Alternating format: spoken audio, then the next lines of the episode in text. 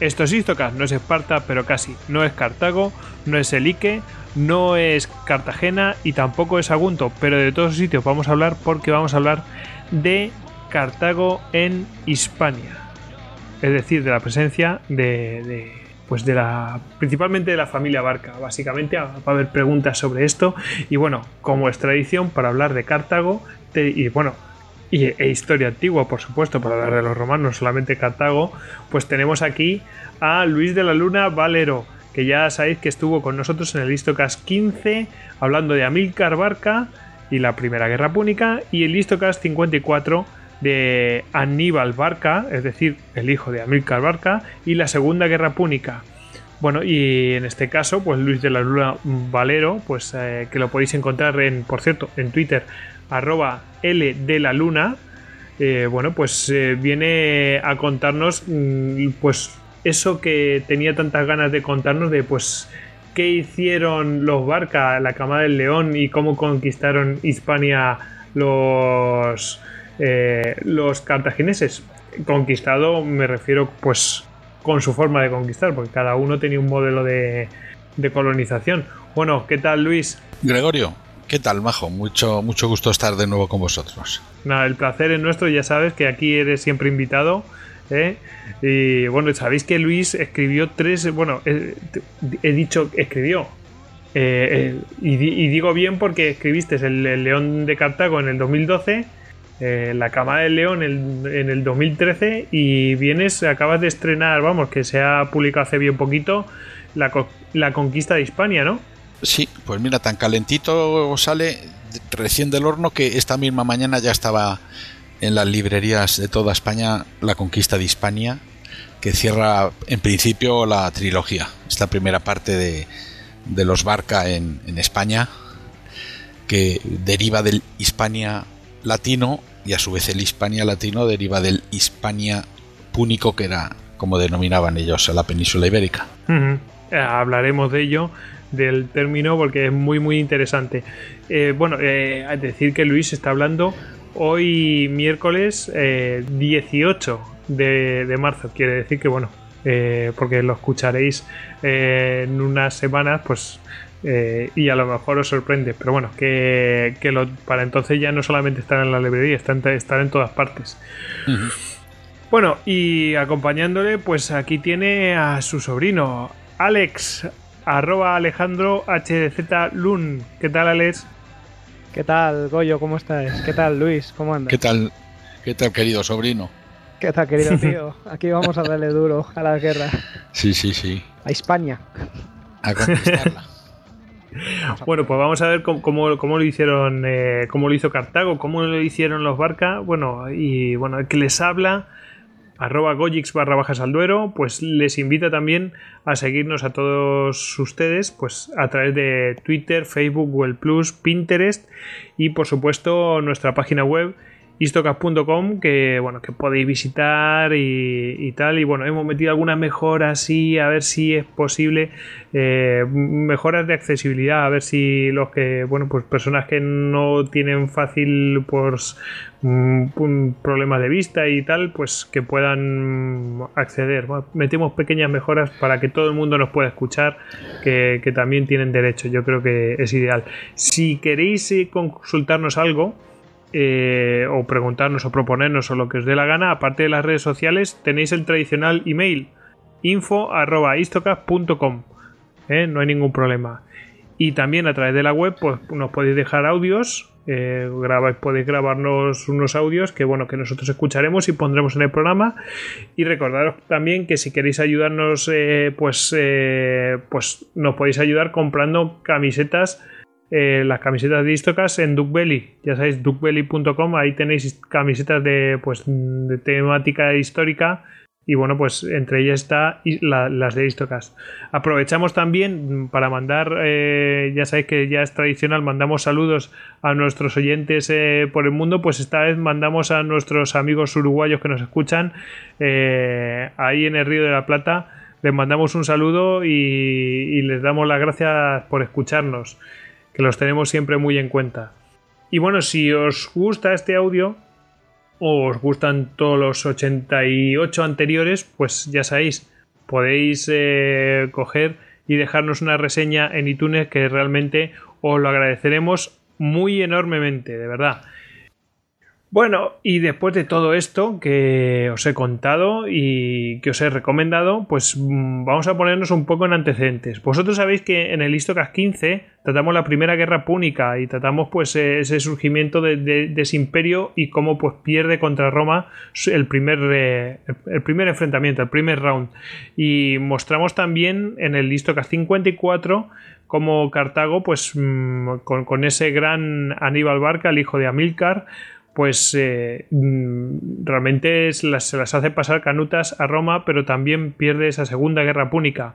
Nosotros vamos a tratar justo justo el periodo que está entre ambos capítulos. ¿Eh? entre el 15 y el 54, entre la primera guerra púnica y la segunda guerra púnica, porque de repente, ¿qué pasa? ¿Que Cartago surge con fuerza de repente? como Es que eso no, no, tiene ningún sentido. Bueno, pues eso es lo que vamos a hablar eh, en, este programa y que mm, eh, la península ibérica Hispania o Iberia, como lo queréis llamar, bueno, va a tener un papel absolutamente protagonista. De hecho, tiene tal papel protagonista que Luis de la Luna pues dedica dos, dos eh, libros eh, por entero a, a este quehacer en, en, en Hispania simplemente entre estas dos entre estas dos guerras. Bueno, vamos a ver. Eh, aquí tenemos a Alejandro que nos ha dicho fuera de micrófono que convendría recordar un poco cómo de, dónde viene Cartago y si realmente, porque él ya tenía esa curiosidad y no está mal recordarlo, de dónde viene Cartago eh, y si realmente estaban independizados o se independizaron o ya desde el principio eran independientes de, los fenicios, eh, en fin. Alejandro, ¿lo, he dicho bien? ¿Ese era tu, tu interés? Sí, uno de los temas más curiosos de, para ver, para ponernos un poco en un contexto, que ahora espero que nos explique muy bien mi queridísimo tío, es que Cartago, claro, realmente aparece y no queda muy claro en sus orígenes porque se sabe que son de ascendencia fenicia, que eran tributarios de, mediante tiro de, de ese gran conglomerado de naciones que era el imperio persa, pero en realidad parece que Cartago adquiere o desde el principio tiene una gran independencia y habría que, matizar cómo empieza Cartago y por qué ese anclaje, ese trasvase que hace sobre Hispania y, y por qué sus miras empiezan de repente, a partir sobre todo de esa primera guerra púnica, a, poner sus miras y su interés en, lo que sería la península ibérica. Luis, si quieres lo unimos ya, sí, te, lo enlazamos y lo enlazamos con la situación de Cartago para que llegue a la, a la península ibérica, qué es lo que le empuja, ¿no? Porque evidentemente ahí hay una hay una guerra que, algo tiene que ver. Pues eh, eh, claro, antes de entrar en este periodo de entreguerras que pudiéramos denominarlo, pues sí, sería muy interesante darle una vuelta eh, a la leyenda, porque en realidad hay que recordar que todas estas, las historias de todos los, los grandes imperios están siempre teñidos de, de una leyenda eh, muy interesante siempre y, con mucha gracia.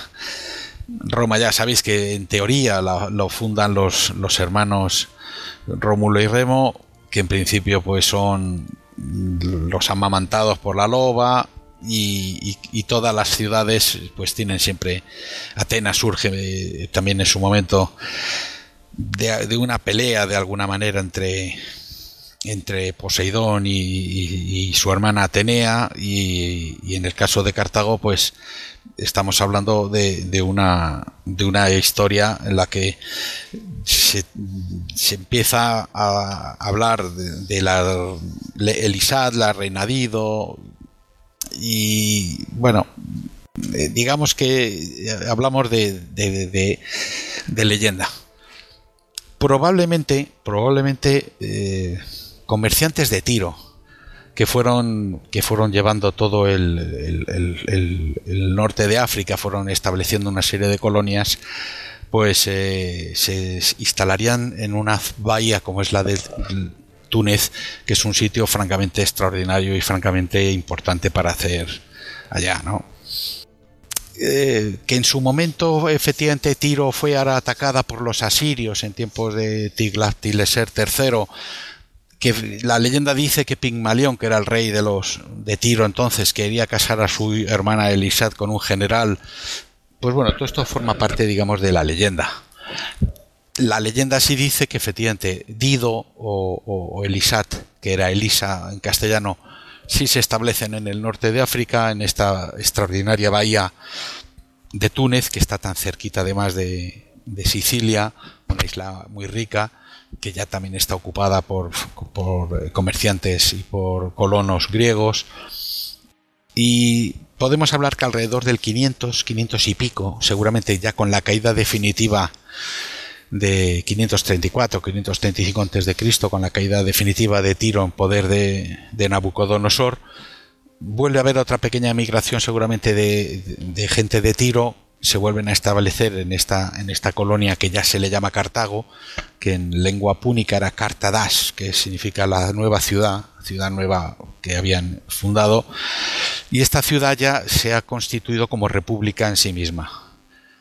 Entonces, leyenda, digamos, o mito legendario con, la reina Dido que llega a esas tierras, convence a Yarbas, el rey de los de los africanos que viven en esa zona, le, le, promete que solo va a querer muy poco espacio de terreno, simplemente le pide la, piel de un búfalo más grande que tenga, esa piel la, llena, llenan de agua, la ponen a secar, la golpean con mazos, cortan tiras muy finas y consigue, pues uniendo las tiras finas, coger un trozo muy grande en la bahía. Bueno, a partir de ahí ya se empieza a desarrollar.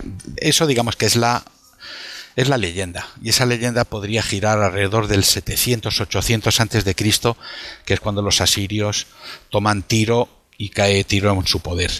Desde el principio esa colonia, pues en principio es, eh, es una colonia independiente con esa segunda oleada que hablamos en el 535 más o menos cuando Nabucodonosor II se hace con tiro definitivamente y vuelve a ver ya esos nuevos emigrantes que llegan a, Cartago, ya este Cartago es una república independiente. Es una república que ya tiene dos sufetas que hacen el, papel de los dos cónsules romanos, tiene un senado y tiene unas leyes y ya ha ido pues eh, recolonizando entre comillas las, las colonias que en su momento había ido fundando los fenicios. Entonces ese sería, digamos, ese origen. Estas colonias eh, grandes, como el caso de Cartago, que crece de forma espectacular y crece enseguida de una manera con un desarrollo mercantil y comercial muy importante, mm, no son tributarias en realidad de nadie, porque desde muy pronto se constituyen en república y de hecho tienen una constitución política que es admirada además por, eh, por, Aristóteles, que la pone como uno de los ejemplos. Prueba de que Cartago ya es una ciudad independiente y que es una república independiente es que navegantes de Cartago trabajan para Nearco, el, eh, uno de los últimos faraones con cierta importancia de Egipto, y, circunnavegan todo el África y vuelven por el por el río. Eh, salen desde, digamos, desde lo que es ahora mismo sería Alejandría, recorren todo el, Mediterráneo, cruzan el paso del estrecho Gibraltar, bajan hasta el Cabo Nueva Esperanza, dan toda la vuelta y vuelven por el Mar Rojo. Ya, y todo esto, que era Janón el gran navegante, todo esto estaba en el, en el templo de Melkar y ya hay documentación en este sentido documentación real que ya demuestra que es una ciudad independiente. Y, ya en esos momentos de independencia y en esos momentos de expansión, su primer objetivo es eh, conquistar, entre comillas, dentro de lo que hablaba antes Goyi muy bien de, las conquistas, Sicilia y toman y tienen los primeros contactos con la península ibérica. Entonces, esa península ibérica que ellos llegan a través del estrecho de Gibraltar, cruzando, como todas las invasiones que se han producido en, eh, la península ibérica, es lo que hablábamos antes de fuera de micrófono. Si el término Hispania era lo que se suele decir tierra de los conejos o lo que los últimos lingüistas han ido estudiando de la lengua púnica y sus, y sus connotaciones que son equivalentes y muy parecidas con el hebreo, yidis, que es lo que hablan los israelitas, que viene a, decir más o menos que es la costa norte o la parte del norte que es la que ellos ven desde ahí. Posiblemente entran en contacto ya en ese 530, 520, entran en contacto con, con eh, la mítica Tartesos, que también hay, hay restos y hay rasgos que evidencian que existía Tartesos y, producen la destrucción de Tartesos. Es decir, Cartago, su presencia en la península ibérica se remonta a 300 años antes de Amílcar y de toda la familia Barca. La verdad es que eh, una cosa absolutamente que yo, tenía por desconocida, vamos, no, lo sabía. Vamos, muy interesante. Claro, en ese momento es un poquito, digamos, el gran reino español. El gran reino español, además, que es el que, mm, digamos, que construye, desarrolla lo que luego es la Vía de la Plata. Entonces, partiendo aproximadamente de la zona de Huelva, que es donde míticamente podría estar el reino de Tartesos, desde el Huelva, subiendo por Extremadura y atravesando toda la, digamos, la frontera entre España y Portugal, por ahí subiría la Vía de la Plata hasta la tierra de los calaicos, que son todos los pueblos gallegos, y comerciaban desde pues el 600 700 antes de Cristo ya comerciaba el norte y el sur de España. Los calaicos o gallegos mandaban oro y mandaban estaño a través de esa vía de la plata y los tartesos lo que mandaban hacia arriba pues eran productos elaborados, eh, mandaban la plata que se traía de, las minas de Sierra Morena que, que tenían bajo su mando, posteriormente pasaría a los oretanos iberos. Y Cartago lo que hace cuando llega a la península, hablamos de ese siglo VI antes de Cristo, claro, establece una rivalidad comercial y militar inmediata con, con Tartesos y se apodera de esa vía de la Plata que 300 años más tarde Aníbal Barca, el hijo de Amílcar, mm, fomentará, desarrollará y fortalecerá para tener ese acceso directo al estaño tan importante para hacer bronce. Bueno, y claro, eso todo es. Mm, hemos visto un poco de cómo era. cómo llegó Cartago allí inicialmente. Pero cómo es la situación de Cartago tras de la Primera Guerra Púnica. Ya nos estamos metiendo un poco en el tema. ¿Y ¿Cuál es la situación? Porque la situación es que han perdido. Eh, tienen que sacar allí a eh, como pueden a, Milcar de, Sicilia. Han tenido unas condiciones terribles en fin, una situación bastante, bastante cruda. Y si no me equivoco y me recuerdo mal, incluso los mercenarios que participaron en la Primera Guerra Púnica eh, tuvieron que ser eh, sojuzgados tremendamente. Vamos, eso creo que lo explicamos en el en el eh, Istocas número 15, si, no, si mal no recuerdo. Sí, si queréis hacemos un resumen muy breve de entonces la situación. Cartago en un momento determinado mm, se vuelca mucho en, Sicilia, porque en Sicilia, eh, que parte de Sicilia pertenece a lo que se llamaba la Magna Grecia, que era la Grecia no continental, la que se funda en, del centro y sur de, Italia y parte de, de Sicilia, bueno, tiene una fijación en esa lucha porque la isla de Sicilia es tremendamente rica. Por otro lado, también es, eh, tiene Córcega y, Cerdeña, que son también islas que le producen unos beneficios importantes, y tiene la, la isla de, Ibiza y parte de Menorca, de la que traen. Entonces, digamos que en ese periodo anterior a la Primera Guerra Púnica, Cartago de alguna forma abandona un poco el mundo hispano abandona un poco aquellas tierras y de hecho pues las ciudades eh, fenicio-cartaginesas como podrían ser Malaca, la posterior Málaga, Sex y Advera que están en la costa de, Almería, la misma Gadir, que es una ciudad fundada también por los fenicios en el 800 antes de Cristo, también en una isla. Bueno, todo este mundo, digamos, fenicio-cartaginés, pues va evolucionando a su manera porque se sienten un poco desamparados por la, metrópoli, por la, la, madre patria en este sentido cartaginés, que se está volcando en estas islas. La primera guerra púnica en realidad, claro, es la lucha que ya se establece entre Roma y Cartago para hacerse con el control de la isla. Cartago prácticamente tiene casi toda la isla entera salvo Siracusa, que es un pequeño reino donde vive el tirano Hierón de Siracusa, que es primo hermano de Arquímedes, entre otros personajes célebres de la época. Y eh, Roma aprovecha aprovecha un pequeño vacío de poder que hay después de Pirro, no sé si recordaréis a Pirro, el rey del Épiro, que intentaba hacer eh, eh, pues eh, hazañas similares a su primo segundo Alejandro Magno que desembarcó en Sicilia con elefantes luego fue a Roma que es el que dio origen al de lo de las guerras pírricas y las victorias pírricas.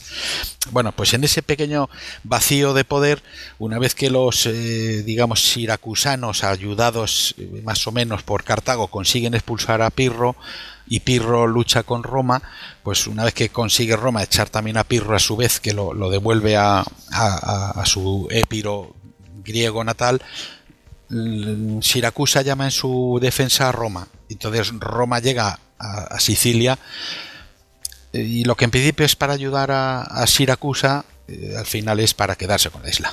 La lucha es desigual porque desgraciadamente mientras los romanos son un pueblo tremendamente militarizado con un ejército muy interesante, pues Cartago tiene que ir haciendo verdaderas, eh, verdaderos esfuerzos, porque en Cartago siempre, siempre va a haber un problema importante. Hay dos partidos.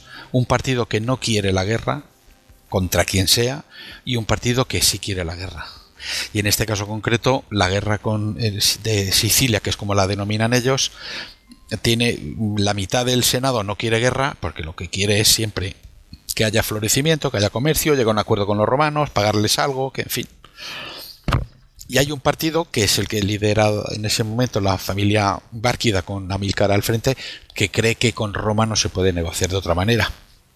La guerra se pierde por dejación auténtica de Cartago, que si en su momento hubiera mandado mercenarios, hubiera puesto material de guerra suficiente, se hubiera podido ganar esa guerra y Cartago de repente se encuentra tras esa primera guerra púnica con que tiene que pagar una cantidad de, talentos de plata como indemnización de guerra a Roma muy grande.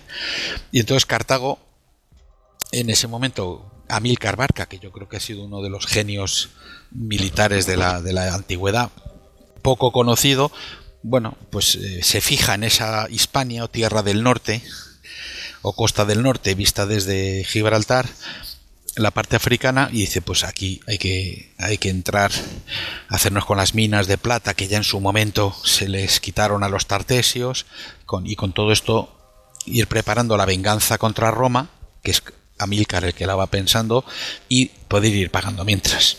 Y, y esa es digamos como la segunda llegada de Cartago a, a la península ibérica Mm.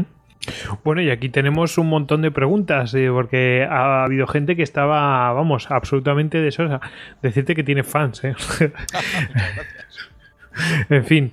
Bueno, aquí vamos a, a ver, tenemos un montón de preguntas que yo te voy a soltar así en grupo y tú las, las, contestas y ya vemos un poco, porque todas tienen van girando en torno a las razones de la llegada de los cartagineses en la península ibérica, aunque tú ya lo has vislumbrado por donde iban los tiros, ¿eh? preparar la venganza e ir pagando los, eh, los talentos a los romanos. Bueno, a ver, aquí tenemos Jordi Valera Muñoz, dice, la llegada fue anterior a la primera guerra púnica, expansión o ayuda de las ciudades fenicias, gracias. Yo creo que no es así, es después posterior a la primera guerra púnica, si no me equivoco. De hecho, es que hay un usuario pues que viene a decírselo. Bueno, claro, eh, claro, depende, depende. claro, la primera llegada, que es la que hemos hablado. De los tartesos, claro. Claro, cuando, cuando entran en contacto con los tartesos.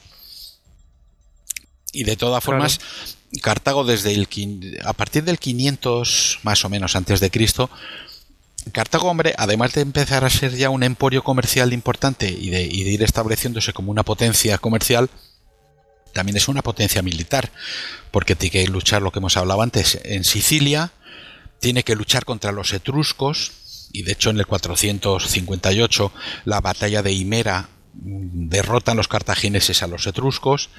Entonces Cartago, que eso, ese partido que hablábamos antibelicista, no quiere tener un ejército permanente ni quiere tener un ejército formado por ciudadanos cartagineses, siempre tiene que estar echando mano de los, de los mercenarios. y España era el, uno de los, de los lugares a través del que siempre estaban trayendo contingentes permanentemente. Los jefes de recluta cartagineses iban permanentemente a España a traer gente. Entonces, si hay un antes de la Primera Guerra Púnica y lo que, lo que hablábamos antes, cuando Cartago se ciega, entre comillas, se ciega un poco con Sicilia, con Cerdeña, con Córcega, abandona un poco la península ibérica en el sentido de no seguir con una presencia muy activa, sin un apoyo excesivo con los con los, eh, las ciudades fenicias que van prosperando, en, este afán por, por, digamos, participar más en, en, el Mediterráneo central y no en el occidental. Entonces hay un antes y luego un después. Luego sí hay un desembarco de Amílcar, ya con tropas y ya con, elefantes en la isla de Cádiz, porque entonces Cádiz era una isla, igual que Tiro en su momento fue también una isla, y a partir de ahí se inicia esa conquista del sureste español, que terminará, como, como hablábamos en el León de Cartago, en, el Iqued, que es, entendemos que es Albacete, en Albacete, en Elche de la Sierra. Bueno, eh, Alex, si te parece, te añado tu pregunta al final, ¿te parece? Me va perfecto, por supuesto. Pues mira, porque te lo digo porque aquí uno con el hilo de Moisés Gómez Martín dice, ¿fue consecuencia directa de la derrota con Roma en la Primera Guerra Púnica? Claro, es la segunda llegada, bueno, no la segunda llegada, sino como la segunda oleada, ¿no? Dice, hubieran llegado igual si no hubiese habido guerra. dice, Sergio R. Solís, arroba S barra baja R. Solís, desembarcó Cartago o los barca, es decir, misión de Estado o negocio familiar. Nunca me quedó claro dado los roces de claro los roces de los Barca con Cartago. Dice Antonio Pérez Fernández dice la familia Barca eran una rara avis en medio de una sociedad comercial como era Cartago. No había más familias influyentes con una visión más militarista y similar a Roma. A veces me parece que los Bárquidas luchaban contra Roma y Cartago. Sí, tienen, tienen, razón, efectivamente. Si os parece por ver este primer bloque de, de preguntas y vamos centrándonos. Sí. Eh, Amílcar desembarca con mandato de, del Senado cartaginés. Es decir, Amílcar Barca no es un aventurero, un poco entre comillas, y entendámonos al estilo de Hernán Cortés, cuando saltándose los protocolos y saltándose eh, las ordenanzas del gobernador de Cuba, de Pánfilo Narváez, agarra casi 600 castellanos y se, y se mete en, en México hasta llegar a la ciudad de Tenochtitlán y la conquista. Amílcar Barca está mm, perfectamente con mandato de la legitimado. claro tiene esa legitimación. Primero que nos que habíamos hablado antes muy por encima cuando termina la guerra de Sicilia eh, los 35 40 mil mercenarios eh, claro Cartago en una patosería verdaderamente lamentable se trae a esos 40 mil los repatria a Cartago capital y en Cartago capital, cuando tiene allí a 40.000 veteranos de guerra, les dice que no les va a pagar.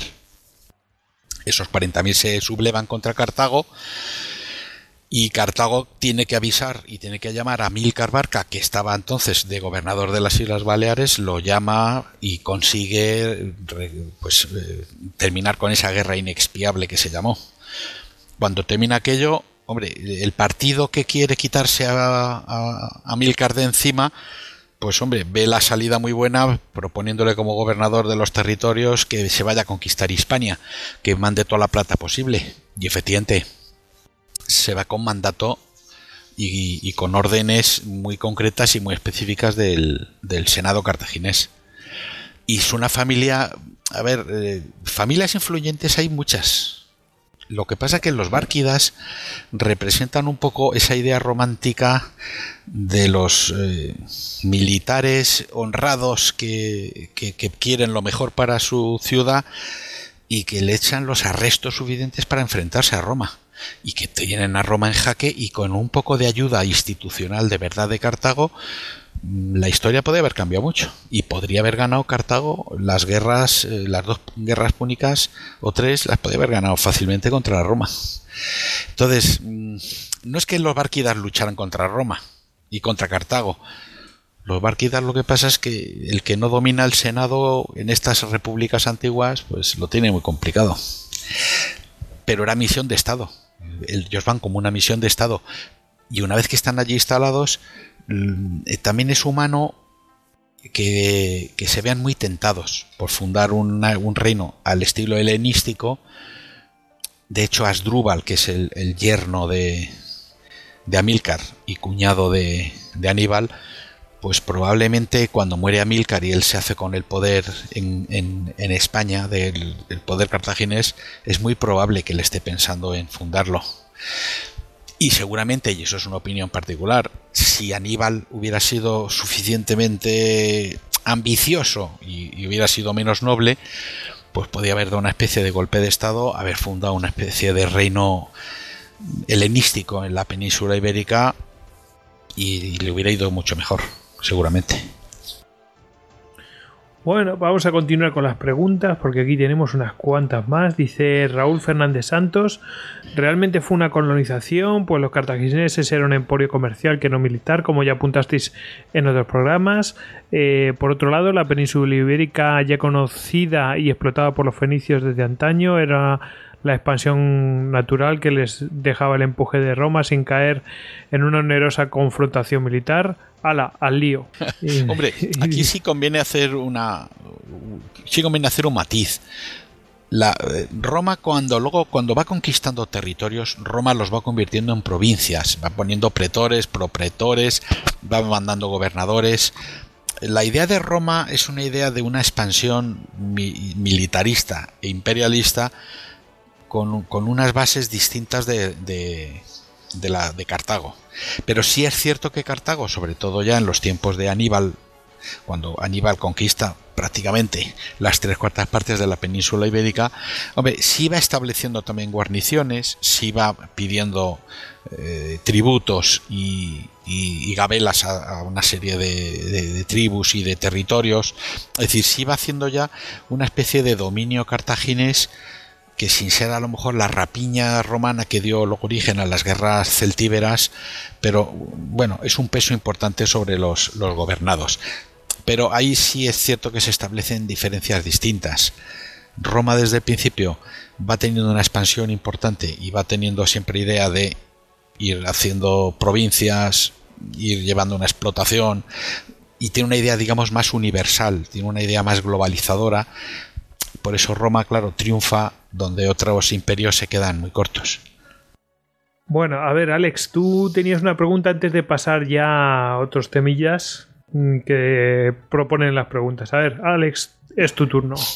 Pues bueno, yo te quería comentar, a ver si podíamos remontarnos un pelín más, eh, un punto que me parece muy ilustrativo y es la propia ironía de la influencia que tiene Cartago en, la creación de Roma también como concepto. Y explico esto, y es porque eh, Roma probablemente no habría podido no habría adquirido ese carácter y esa voluntad férrea de lucha y conquista y esa mentalidad tan dispara a, la cartaginesa que hemos comentado, de no ser por sus constantes eh, batallas contra los etruscos que dominaban la zona, y una parte que hace que debilita a los etruscos curiosamente, irónicamente, la gracia es las guerras que sostuvieron contra los cartagineses.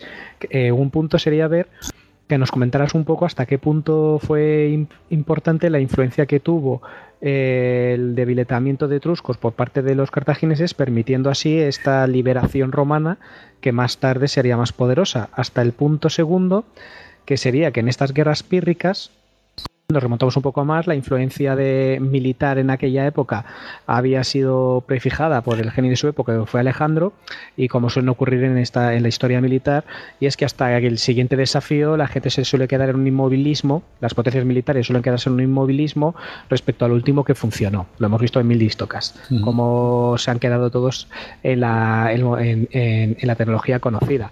En el caso de Pirro y de Cartago, eh, tenían una estructura militar y una forma de combativa muy similar al de las falanges macedónicas, eh, con una estructura militar muy similar.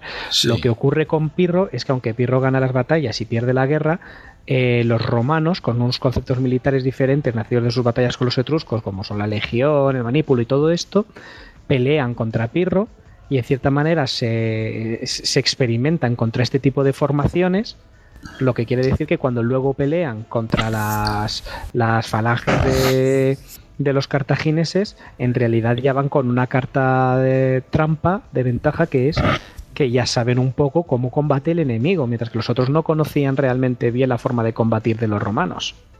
Roma sorprende. Roma siempre en estos casos su, su estructura militar, la estructura de los ejércitos romanos, claro, es, sorprendente y es sorpresiva, sobre todo teniendo en cuenta la movilidad que tienen.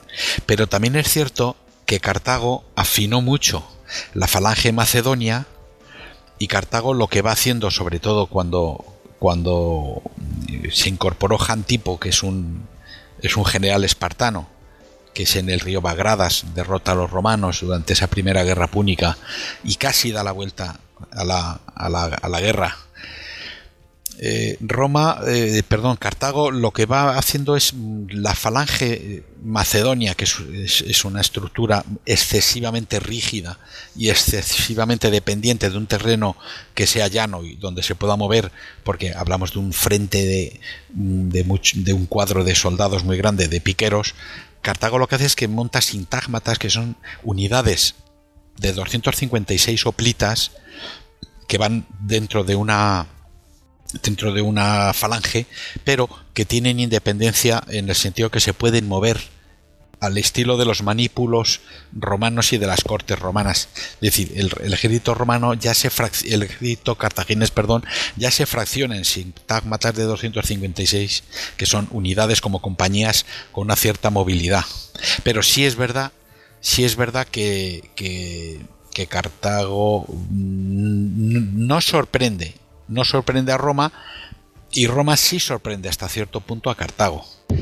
Además, para incidir un poco en lo que tú decías antes, si, corrígeme si digo, pero si no recuerdo mal, este general espartano contratado para, llevar la guerra a Roma y que no lo hace mal, también según lo va haciendo bien, creo que era ahí también por Sicilia, los, los cartagineses deciden no pagarle y cargárselo si pueden. Sí, claro, Cartago es que siempre tiene esa perfidia púnica que, que sale siempre a veces, tiene esa perfidia. Ahora, también es cierto. ¿Para qué te voy a pagar? ¿Para qué te voy a pagar? Claro, si te puedo quitar de en medio, si ya no te necesito. Claro, ¿para qué te voy a pagar si ya no te necesito? y cuando necesite otro general. Claro, es que Cartago es una república Eso, tú que, también eres que tiene abogado, terror.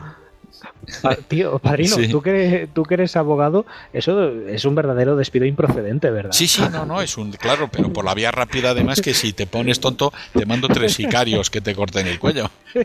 Claro, Cartago es que tiene siempre ese terror de, de que los eh, generales adquieran demasiado poder y tiene mucho miedo siempre de que haya una involución política y que cualquiera de los generales que tenga un ejército muy poderoso, que tenga mucha fama y que el pueblo le tenga un amor y un cariño especial, como es el caso de Amílcar y también de Aníbal, pues haga una involución, se cargue el Senado cartaginés, se cargue la República cartaginesa, instaure una dictadura al estilo de los tiranos griegos y los tiranos que hay en Siracura. Esa es su verdadero preocupación.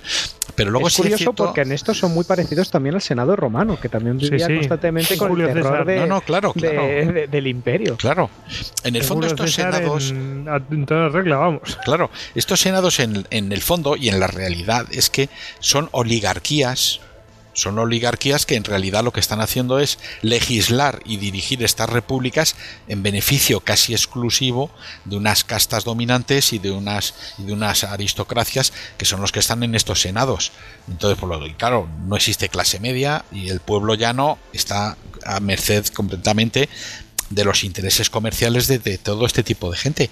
De hecho, los senadores cartagineses y los senadores romanos suelen mantener muy muy buenas relaciones económicas entre ellos y suelen mantener muy buenas relaciones. De hecho, en Roma no termina de liquidar nunca a Cartago porque hay unos vínculos y hay una serie de negocios y hay una serie de cosas que los romanos saben que Cartago les abre mucho los ojos. Cartago es un poco como el Pigmalión de My Fair Lady respecto de una república muy austera, muy, muy cateta y muy paleta como es Roma, que es una ciudad pues muy vulgar, muy normal, con ladrillos y maderas, mientras Roma, de Cartago ya es ya es un, es un emporio verdaderamente eh, espectacular, con unos puertos y con unos palacios y con unos jardines que los romanos les dejan con la boca abierta, mientras ellos son un poblachón latino, ahí en medio del Lacio, al lado de un río y al lado de unas, de unas miasmas y de unas marismas que son lamentables y horrorosas, pero tienen un ejército importante y poderoso, ¿no? Pero Mira, aquí me vas a perdonar la cuña publicitaria que voy a hacer, pero es verdad que esta parte me resultó muy simpática cuando la leí en tus novelas, porque es verdad que en el trasfondo, como subtramas, eh, eh, sí, que dejas traslucir, y es que son hechos reales, pero así leídos son bastante simpáticos de leer, como luego resultaba que los romanos, los senadores romanos y los cartagineses eh, zancadillaban a veces los movimientos de Amílcar o del general romano de turno, porque tenían sus negocios, sus residencias, y si algo iba mal, oye, no pasa nada que tengo unas propiedades en Roma y ahí me voy a jubilar con mis negocios y con mis esclavos. Y esas tentaciones que hacía el senador romano de decir, mira, Ganon, tú no te preocupes, que si la cosa va muy mal, tú sabes que siempre vas a tener aquí un chalet de verano y un sitio donde escribir tus memorias. Claro. es que además, claro, los, eh, también eh, los comerciantes cartagineses, también les abren los ojos a los, a los senadores romanos y, y todos miran hacia Oriente y se dan cuenta que allí es donde está la riqueza, de donde vienen eh, los productos y los lujos a los que toda esta gente se está, se está acostumbrando porque van ganando mucho dinero. Es decir, en estas guerras púnicas, por ejemplo, ¿qué es lo que sucede? Que la mortandad entre los legionarios romanos es brutal, porque es verdad que había hubo, una pequeña un pequeño susto o sobresalto militar cuando se ve funcionar al ejército romano, pero um, Amílcar eh, los, derrota. Aníbal también derrota ejércitos romanos y tenemos las pruebas entre Asimeno, Canas, todo lo que repasamos en el anterior Histocast. Y entonces, todo esto es así y todo esto lo van viendo. Y por otro lado, los senadores cartagineses quieren que estos generales no se vengan a, tomar el poder y acaben con un estado de cosas que es favorable y es maravilloso para ellos.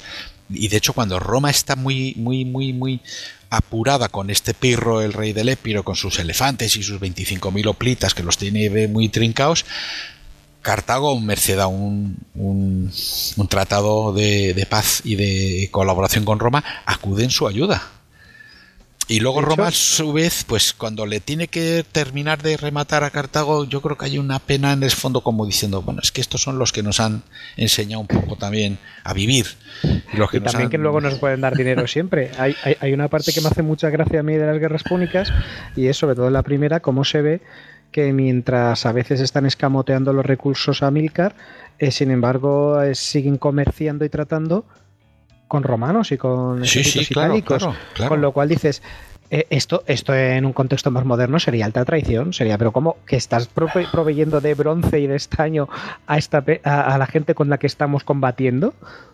claro. enemigo, estás, estás proveyendo de suministros y víveres al enemigo. y decía el sufita por su parte, es que da dinero, es que pagan bien, claro. Es que muy bien. es un negocio, la guerra es un negocio.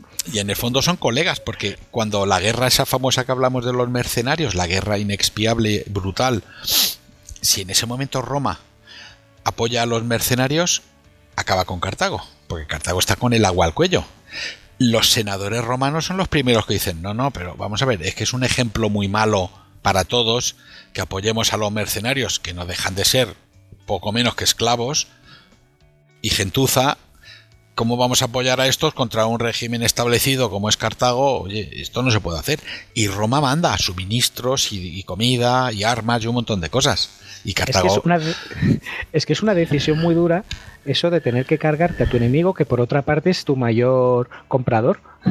Claro, es que es tu comprador, pero a su vez además Cartago de todo lo que trae, porque claro, Cartago, Cartago domina todo el Atlántico vamos, todo el Atlántico. Quiero decir, domina los viajes atlánticos y las exploraciones atlánticas y baja por la costa africana hasta Guinea y de Guinea trae marfil y trae plumas y trae oro y trae negros y trae baratijas y trae muchas cosas y luego también pues viajan por, por la costa de Portugal y de hecho los cartagineses fundan Olisipo que es eh, Lisboa fundan Cale, que luego dará pie a, Oporto, llegan hasta las islas Casitérides, que son las islas británicas, y que traen estaño y esclavas pelirrojas y cosas y cuentas de ámbar. Claro, y todo esto los romanos que se van enriqueciendo según van muriendo muchos legionarios y son pequeños propietarios de terrenos y estos se los van quedando los especuladores, porque la, especulación, claro, ha existido desde que el mundo es mundo, pues estos se van haciendo cada vez más ricos, van ganando cada vez más dinero y necesitan eh, en qué gastarse el dinero, porque los ricachos es lo que pasa, es como los futbolistas de hoy en día, en cuanto tienen muchísimo dinero, lo primero es comprarse unos piedrolos de estos de brillantes para ponérselos eh, pendientes en las orejas y un coche muy grande una gorra enorme que sea muy hortera y muy llamativa. Entonces estos senadores romanos también dicen yo quiero lujo y quiero y quiero poder comprar cosas que, aquí no tenemos en nuestros mercados eh, no hay es que me acabas, me acabas de dar, algo me está zumbando en la parte trasera del, cerebro cuando lo has mencionado. Algo me suena, pero a ver si no lo has dicho de forma fortuita, lo de las esclavas pelirrojas. ¿Tiene algún tipo de simbología o algo? Porque algo me suena de haber leído en alguna parte cuando lo has mencionado y no sé si va a ser casualidad. Tenía O sea, ¿lo has dicho por algo? Porque ahora no caigo. No, hombre, por algo. Porque a los hombres les, nos gustan las, las originalidades. Entonces, claro, en un momento determinado, pues hombre, más allá de las... De 50 sombras de Cartago lo llevamos a llamar o cómo? Más allá de, las mujeres, pero de las mujeres celtas que, que podían tener ellos en, contacto porque la frontera la frontera de la República Romana hay que darse cuenta que en ese 225, 230, cuando va a empezar la eh, entreguerras, Primera y Segunda Guerra Púnica, la frontera de la República Romana eh, llega pegadita, pegadita, pegadita a ciudades como Pisa, que está en poder de los galos, y de hecho es un opidum, es un castro galo, Mediolanum, que se convertirá en Milán, Turín, Torino, Tauro, es decir, eh, esa Galia cisalpina, que es la que está más acá de los Alpes, son frontera con los romanos. Y, hombre, los romanos mujeres celtas de esas tienen, pero bueno, si se las traen de las islas Casitérides y además vienen con, un, con unas esportillas llenas de estaño para hacer bronce, pues todo eso siempre alegra mucho. Y, collares de ámbar y, armamento raro y filigranas, ¿no? Claro, el mundo se ha movido siempre sobre, sobre la base de hacer negociaciones y de hacer dinero, ¿no?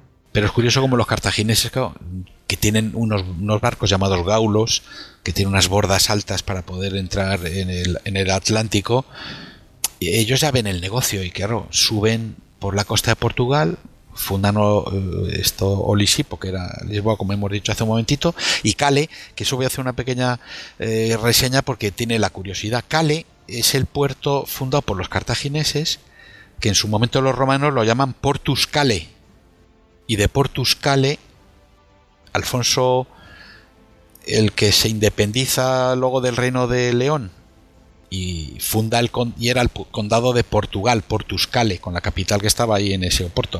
O sea, ese Portuscale, que era Oporto, da el nombre luego al país entero, a Portugal.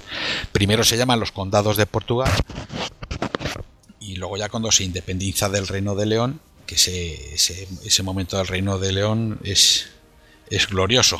Se le va al condado de Castilla y se convierte en reino, se le va al condado de Portugal y también se le convierte en reino. es un lince en ese momento el rey.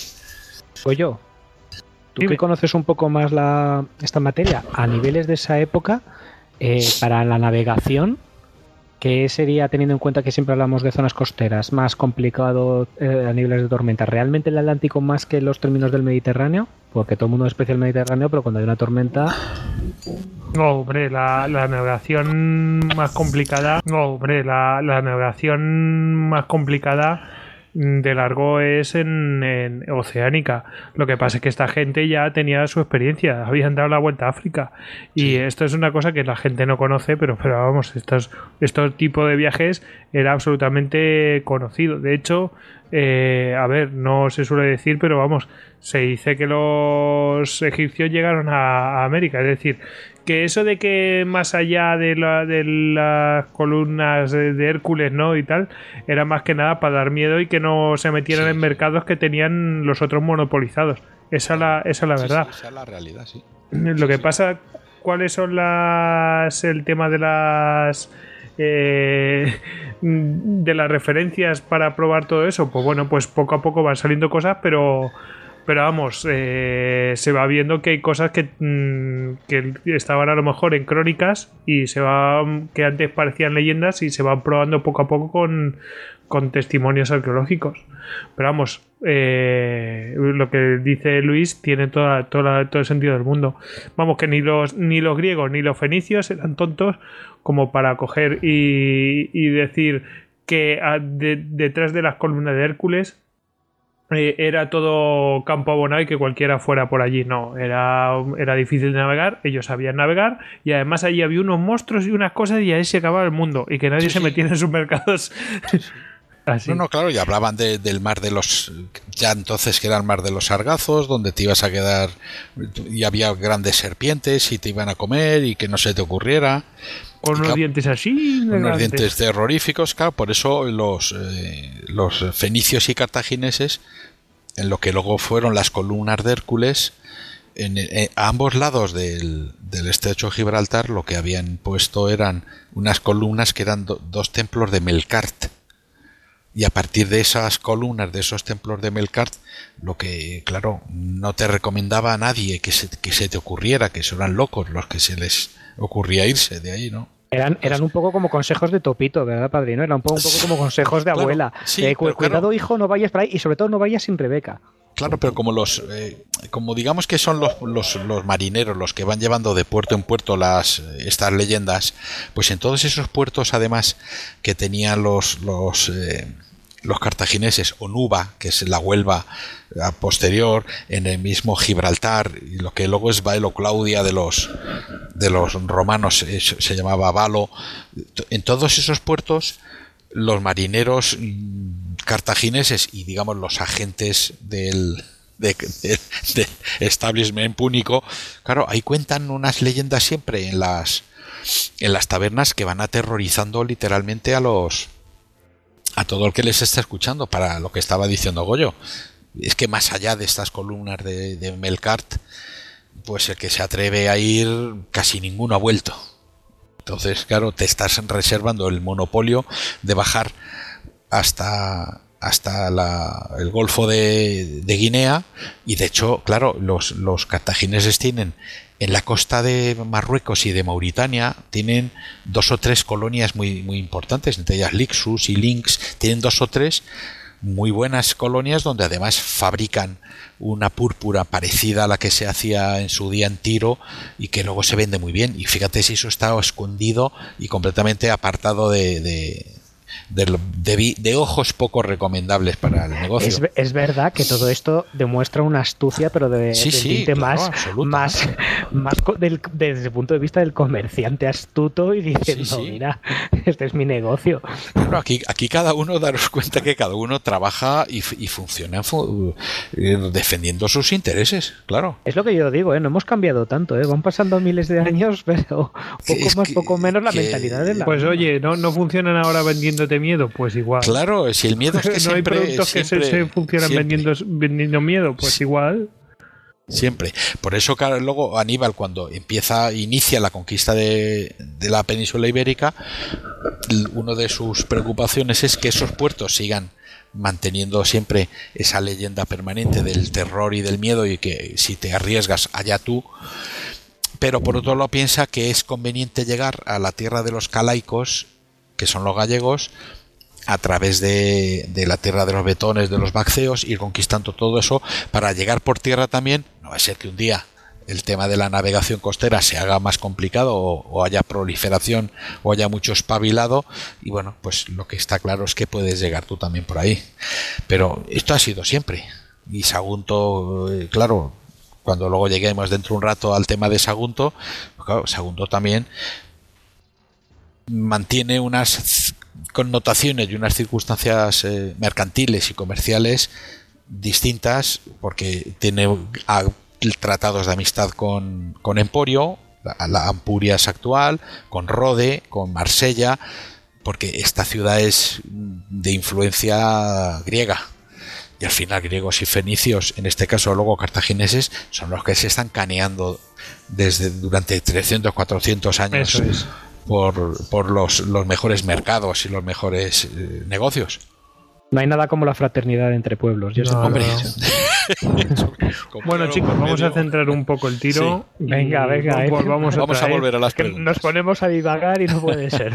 bueno, pero divagamos, divagamos dentro de, un eje.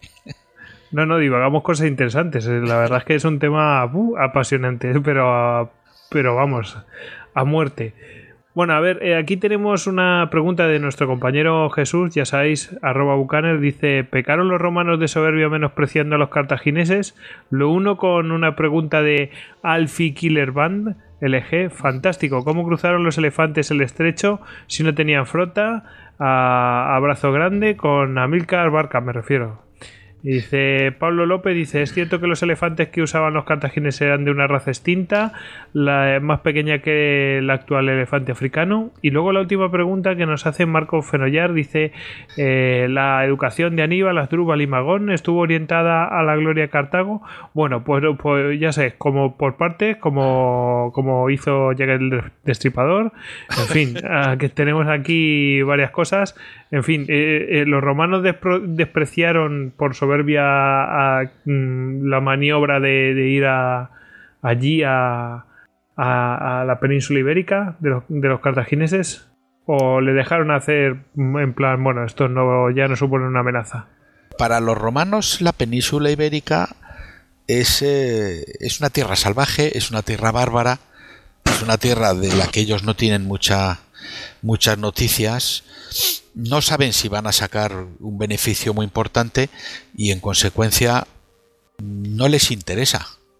En la novela La conquista de Hispania se relata, por ejemplo, los dos partidos que hay en el Senado romano. Hay un, hay un partido que pudiéramos decir que es el, el partido que está alrededor de los escipiones que sí mira un poco hacia la hacia Hispania y que mira también hacia la península itálica entonces entienden que Roma lo que tiene que hacer es ir consolidando eh, estos territorios Italia la península itálica el sur de Francia ir traspasando esas fronteras y consolidarse también en Hispania.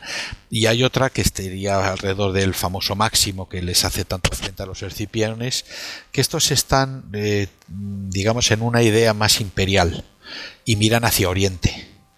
Roma en ese momento se ha convertido ya de, sin quererlo posiblemente, porque se encuentra con ello, se convierte en una gran potencia mediterránea y como tal ya tiene que dar soluciones cuando otras naciones le, ponen problemas encima de la mesa.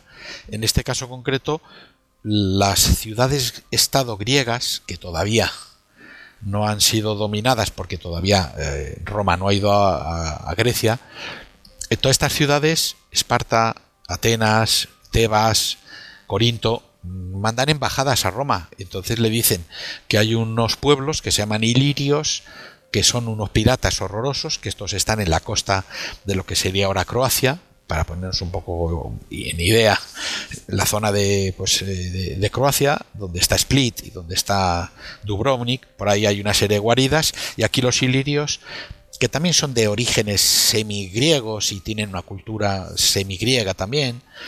Bueno, estos en ese momento son los, los piratas absolutos.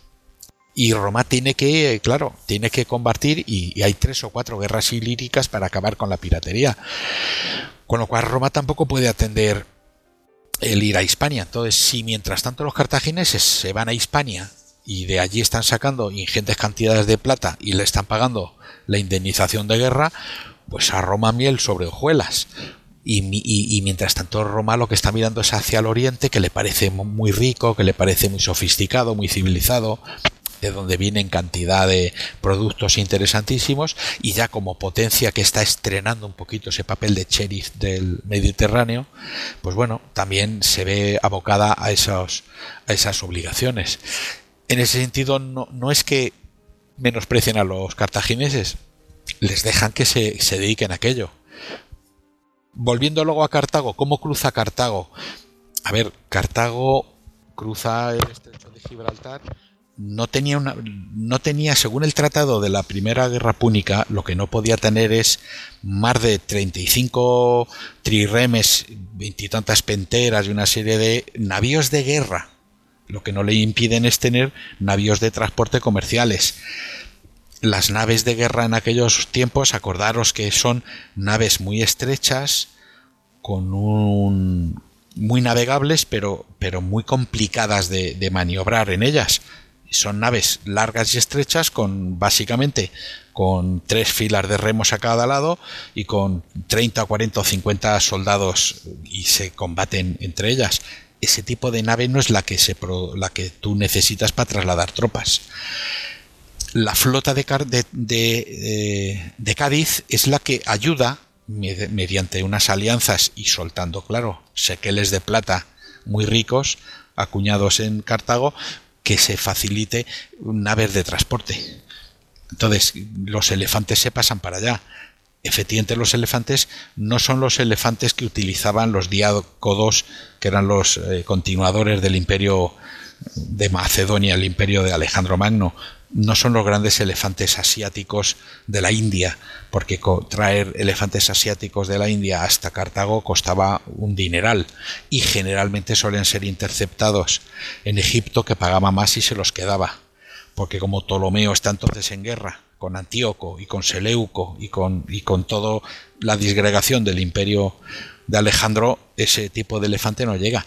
Y efectivamente se coge el elefante loxodonte, que es el elefante africano del norte y eh, del norte de África, perdón por la redundancia, es el elefante de los bosques, porque entonces lo que ahora son desiertos y es, un, es una zona muy arenosa y muy desértica, todo el norte de África, hombre, antes que ha ido desecándose y ha ido ganando terreno desgraciadamente el, el, desierto del Sahara había grandes bosques, había grandes selvas.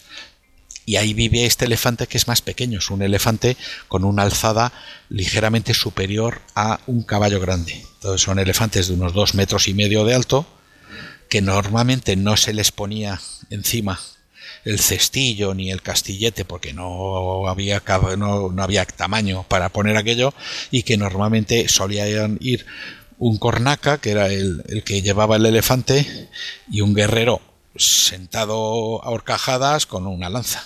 Entonces ese tipo de elefante se utilizaba más, más como una especie de, pequeños carros de combate, como si fueran escuadrones de caballos de combate, para entrar en un momento determinado contra filas o, formaciones cerradas de iberos.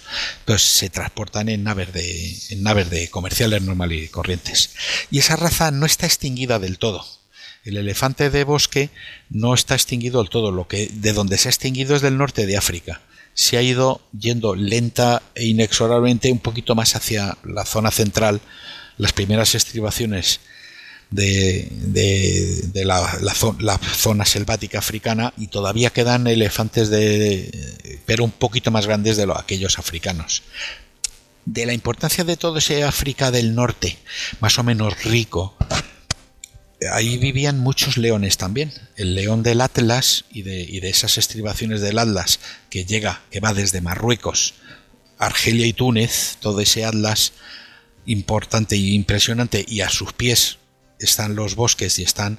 es donde vivía también el elefante del que se surtían luego mucho, eh, perdón, el elefante y el león. Ese león es del que se surtían luego muchísimo los anfiteatros romanos porque lo tenían muy cerca y de hecho es curioso que posiblemente la palabra el rey de la selva venga, de, esos de esos de esos eh, claro de esos leones que cogían los los romanos y que lo llamaban rey de la selva entre comillas porque claro la selva era más bien bosque ¿no?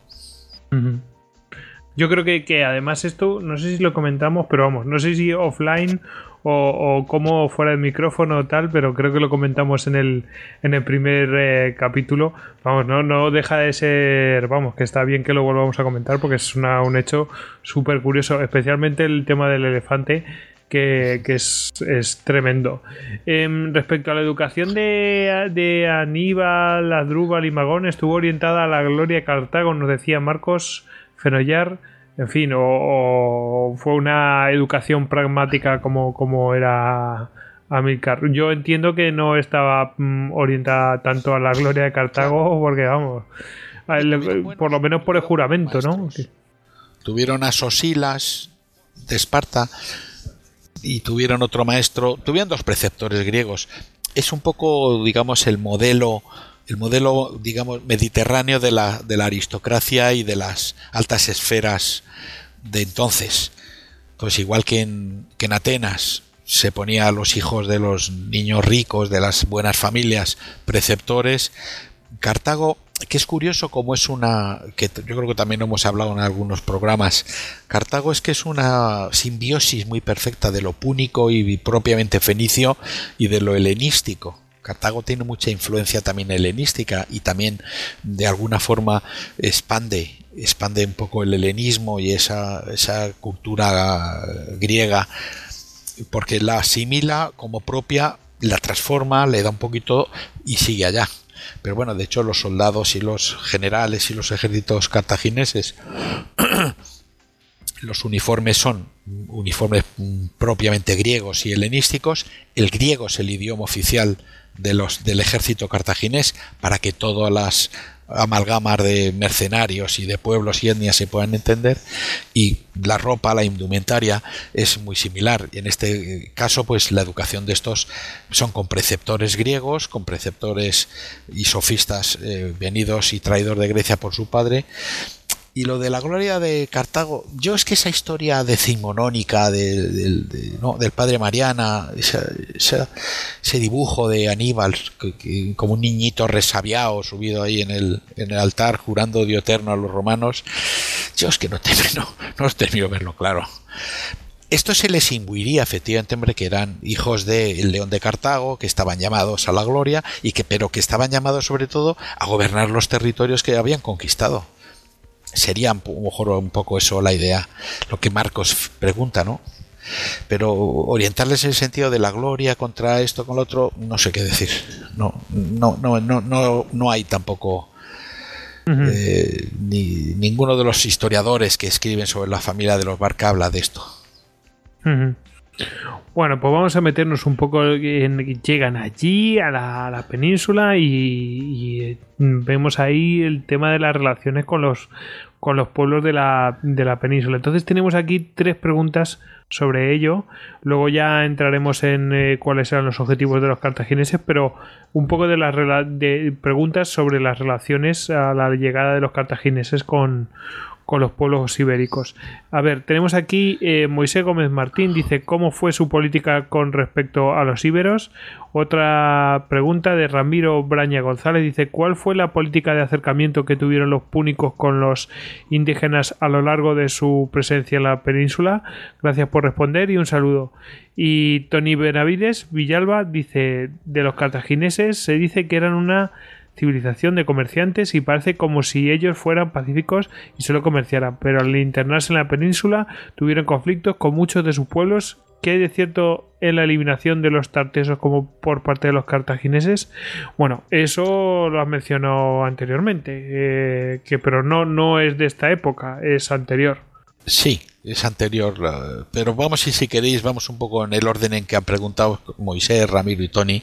La política de los cartagineses con respecto de los iberos y de los pueblos de la península, pues en realidad es una relación que por un lado les consideran extraordinarios soldados y los van incorporando a los ejércitos, por otro lado cuando la, dominación militar se va, se va plasmando ya en, una especie de, de, imperio colonial, van pagando tributos y luego por otro lado lo que hay es una, eh, una constante simbiosis entre unos y otros y hay un mestizaje.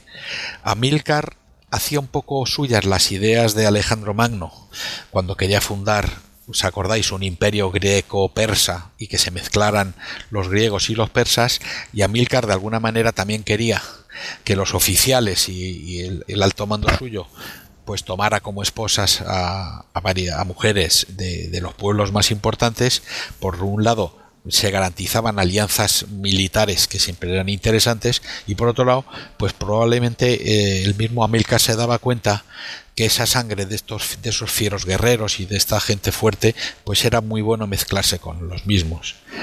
Entonces en ese sentido yo creo que esa política no fue una política tiránica pero también es cierto que claro cuando cuando Amílcar empieza a avanzar por el valle del Guadalquivir claro, le salen confederaciones de turdetanos, de túrdulos, de bastetanos, más los mercenarios que tenían, eh, que eran lusitanos, celtíberos. Claro, hay un enfrentamiento político y hay un enfrentamiento militar y es evidente. Y Amílcar, como buen militar y como buen soldado, pues claro, tiene como objetivo la conquista de esos territorios. La conquista de esos territorios, evidentemente, eh, conlleva la victoria en el campo de batalla y en su caso, pues como se hizo con Indortes, que era el, el, régulo de los bastetanos y que a su vez había formalizado una confederación de iberos y de, y de una serie de pueblos de, meridionales de la península, lo tiene que crucificar. En algunos casos, pues claro, cuando los, los, los, campos de batalla dan paso a fortificaciones, hay luchas, hay batallas y hay pueblos que no se entregan, pues eh, ese conflicto existe. Pero digamos que una vez conquistados esos terrenos, lo que, Cartago hace en la figura, por ejemplo, de Amílcar Barca, es retirarse a una ciudad, en el caso de Amílcar, Acraleuca, que seguramente, seguramente sea eh, a Alicante. Digo seguramente porque las certezas en este caso no existen, igual que no existen certezas de que Aníbal Barca eh, fundara Barcelona, Barquino. No hay, no hay. Sí hay restos cartagineses en Barcelona, pero no se puede afirmar a ciencia exacta que fuera eh, la fundación fuera Aníbal. Y en el caso de Acraleuca sí se han encontrado en el Tosal de Manises, se han encontrado pues una, un poblado grande que es cartaginés y puede ser el origen. Y luego en el castillo de Santa Bárbara, que también domina toda la ciudad de Alicante, también se han encontrado vestigios púnicos y cartagineses. Bueno, en ese sentido podemos decir que probablemente Amílcar Barca sobre, sobre un poblado ibero fundara esa Acralauque que es Alicante cuando hace las conquistas, luego vuelve a esa ciudad imperial cartaginesa desde donde se controla un poco los territorios. En ese Y luego mm, dice que era una dice eh, que era una política de acercamiento con los indígenas. Bueno, es lo que hemos hablado un poco. Se van haciendo unos mestizajes y, sobre todo es que los, los ejércitos cartagineses se van nutriendo porque Amílcar, claro, llega con mercenarios italiotas, que son de la península itálica, mercenarios griegos, y fundamentalmente es que son mercenarios del, de la península ibérica. Entonces, en la medida en que va eh, cerrando tratados de paz con, eh, con, pueblos a los que evidentemente derrota en el campo de batalla, salvo en casos eh, muy excepcionales que dan castigo a los cabecillas o a los oficiales, a la tropa la incorpora. Entonces, el eh, el trato con ellos y la política con ellos es una política de acercamiento porque los necesitas para ir creando un ejército. Amílcar lo que sabe es que no va a tener un ejército cartaginés de nunca, que sean ciudadanos cartagineses. Él sabe que necesita toda esta gente. Y luego, que eh, cartagineses eran una civilización de comerciantes y pacíficos, no. son comerciantes, pero no son pacíficos. Es decir, cuando, cuando entran en la península ibérica, la idea es conquistar esa península ibérica, sujetarla con una serie de tributos, y dentro de esos tributos son que en momentos determinados los, los jefes de la, de la recluta van a, van a cada pueblo que está dentro del dominio cartaginés y me tengo, y me tengo que llevar tantos soldados y me tengo que llevar tantos lanceros y me tengo que llevar tanta gente. Es decir, hay una, hay una relación de poder. Los cartagineses están conquistados, que son una élite dentro del, ejército y el resto pues son los que tienen que ir obedeciendo. Bueno, bueno, pues a ver, eh, hemos eh, hablado un poco de los de enfrentamientos y aquí Alejandro tenía una pregunta, la segunda pregunta que querías hacer Alejandro casi la dejamos para el final, pero la primera eh, la puedes hacer. Bueno, pues lo que te quería comentar directísimo, tío. Tal y como tal y como reflejas un poco coña publicitaria, coña publicitaria, tal y como reflejas un poco en, en las novelas que yo creo que hay que ir siguiendo, es un poco eh, que es interesante para que podamos recrearnos un poco en la mente cómo eh, son estos combates eh, que, cuáles cuáles las tecnologías de las que realmente disponen. Sabemos un poco de los cartagineses, de su herencia macedónica y de cómo fueron reformándolo y afirmando eh, mediante su experiencia con los romanos. Pues son derrotados, se van a la península, a la isla de la península, se enfrentan a estos pueblos. ¿Cómo pelean estos pueblos? ¿Cómo se organizan? ¿Qué tienen? ¿Qué medios usan para pelear? ¿Cómo se enfrentan estos cartagineses cuando hay cuando hay cuando hay gresca de, de taberna? Hombre, aquí podemos establecer dos, dos grupos importantes, los celtas y los iberos. La panoplia, digamos que es similar. Es decir, no, no, no nos imaginemos los pueblos de la península como pueblos excesivamente atrasados o pueblos muy salvajes. No, los pueblos de la península ibérica tienen un desarrollo cultural, pues hombre, bastante notable. Sobre todo los iberos, a los que se les llamaba los príncipes de Occidente, porque tienen pues eh, un, desarrollo eh, comercial dentro de sus limitaciones peninsulares, tiene un desarrollo comercial importante, trabajan la, agricultura de una forma bastante rentable dentro de, lo que era entonces, explotan las minas, perdón, tiene una alfarería que es bastante destacable, y luego pues tenemos pruebas de cómo hacían ciudades y cómo edificaban ciudades con unas fortificaciones pues muy imponentes. De hecho por ejemplo en, Cataluña está una ciudad que se llama Ullastret que tiene una muralla y un desarrollo importantísimo. Sobre ese desarrollo importantísimo de ciudades ya preexistentes Cartago va, va, va montando nuevas va montando nuevas ciudades Cartagena, que la funda Asdrúbal, se funda sobre una ciudad que se llama Mastia, que es la, capital de los mastienos, y porque él se da cuenta de lo bien que está, pero ya estaba hecha. Acraleucre, que es lo que hablábamos, igual. Cuando vengan los romanos, pues hombre, sobre Tarragona ya, ya hay preexistente una ciudad. Barcelona era la ciudad de los layetanos, es decir, que ya hasta ahí estaban. Y luego son pueblos muy guerreros. Entonces los iberos normalmente, pues los que luego se van incorporando y son inmortalizados a las filas cartaginesas, la panoplia del guerrero ibero normalmente está también muy influenciada por el guerrero celta y celtíbero. Eh, podríamos hablar de iberos, pueblos iberos, todo Andalucía y gran parte, y gran parte del levante español, como si pudiéramos trazar un poco una línea, y luego desde el, desde el, desde el Ebro que era el río, el río Iber para ellos, del Iber hacia arriba, ya nos encontraríamos pueblos celtíberos hacia el interior y luego pueblos celtas más o menos puros que estarían en la, en la fachada atlántica. Los pueblos de Galicia son de origen celta, aunque sus culturas ya se ha demostrado y se ha estudiado que son muy autóctonas, y es la cultura castreña, y los, y los lusitanos, que son guerreros famosos y un pueblo muy famoso, también es, es de cultura celta. Incluso de los, los, lusitanos, los estudios más específicos, a veces que se llegan a esas, a esas profundidades, los sitúan originarios de, de Suiza, de unos de los, de los de unos montes cercanos al monte al Mont Blanc, de, de, esa zona vinieron los celtíberos.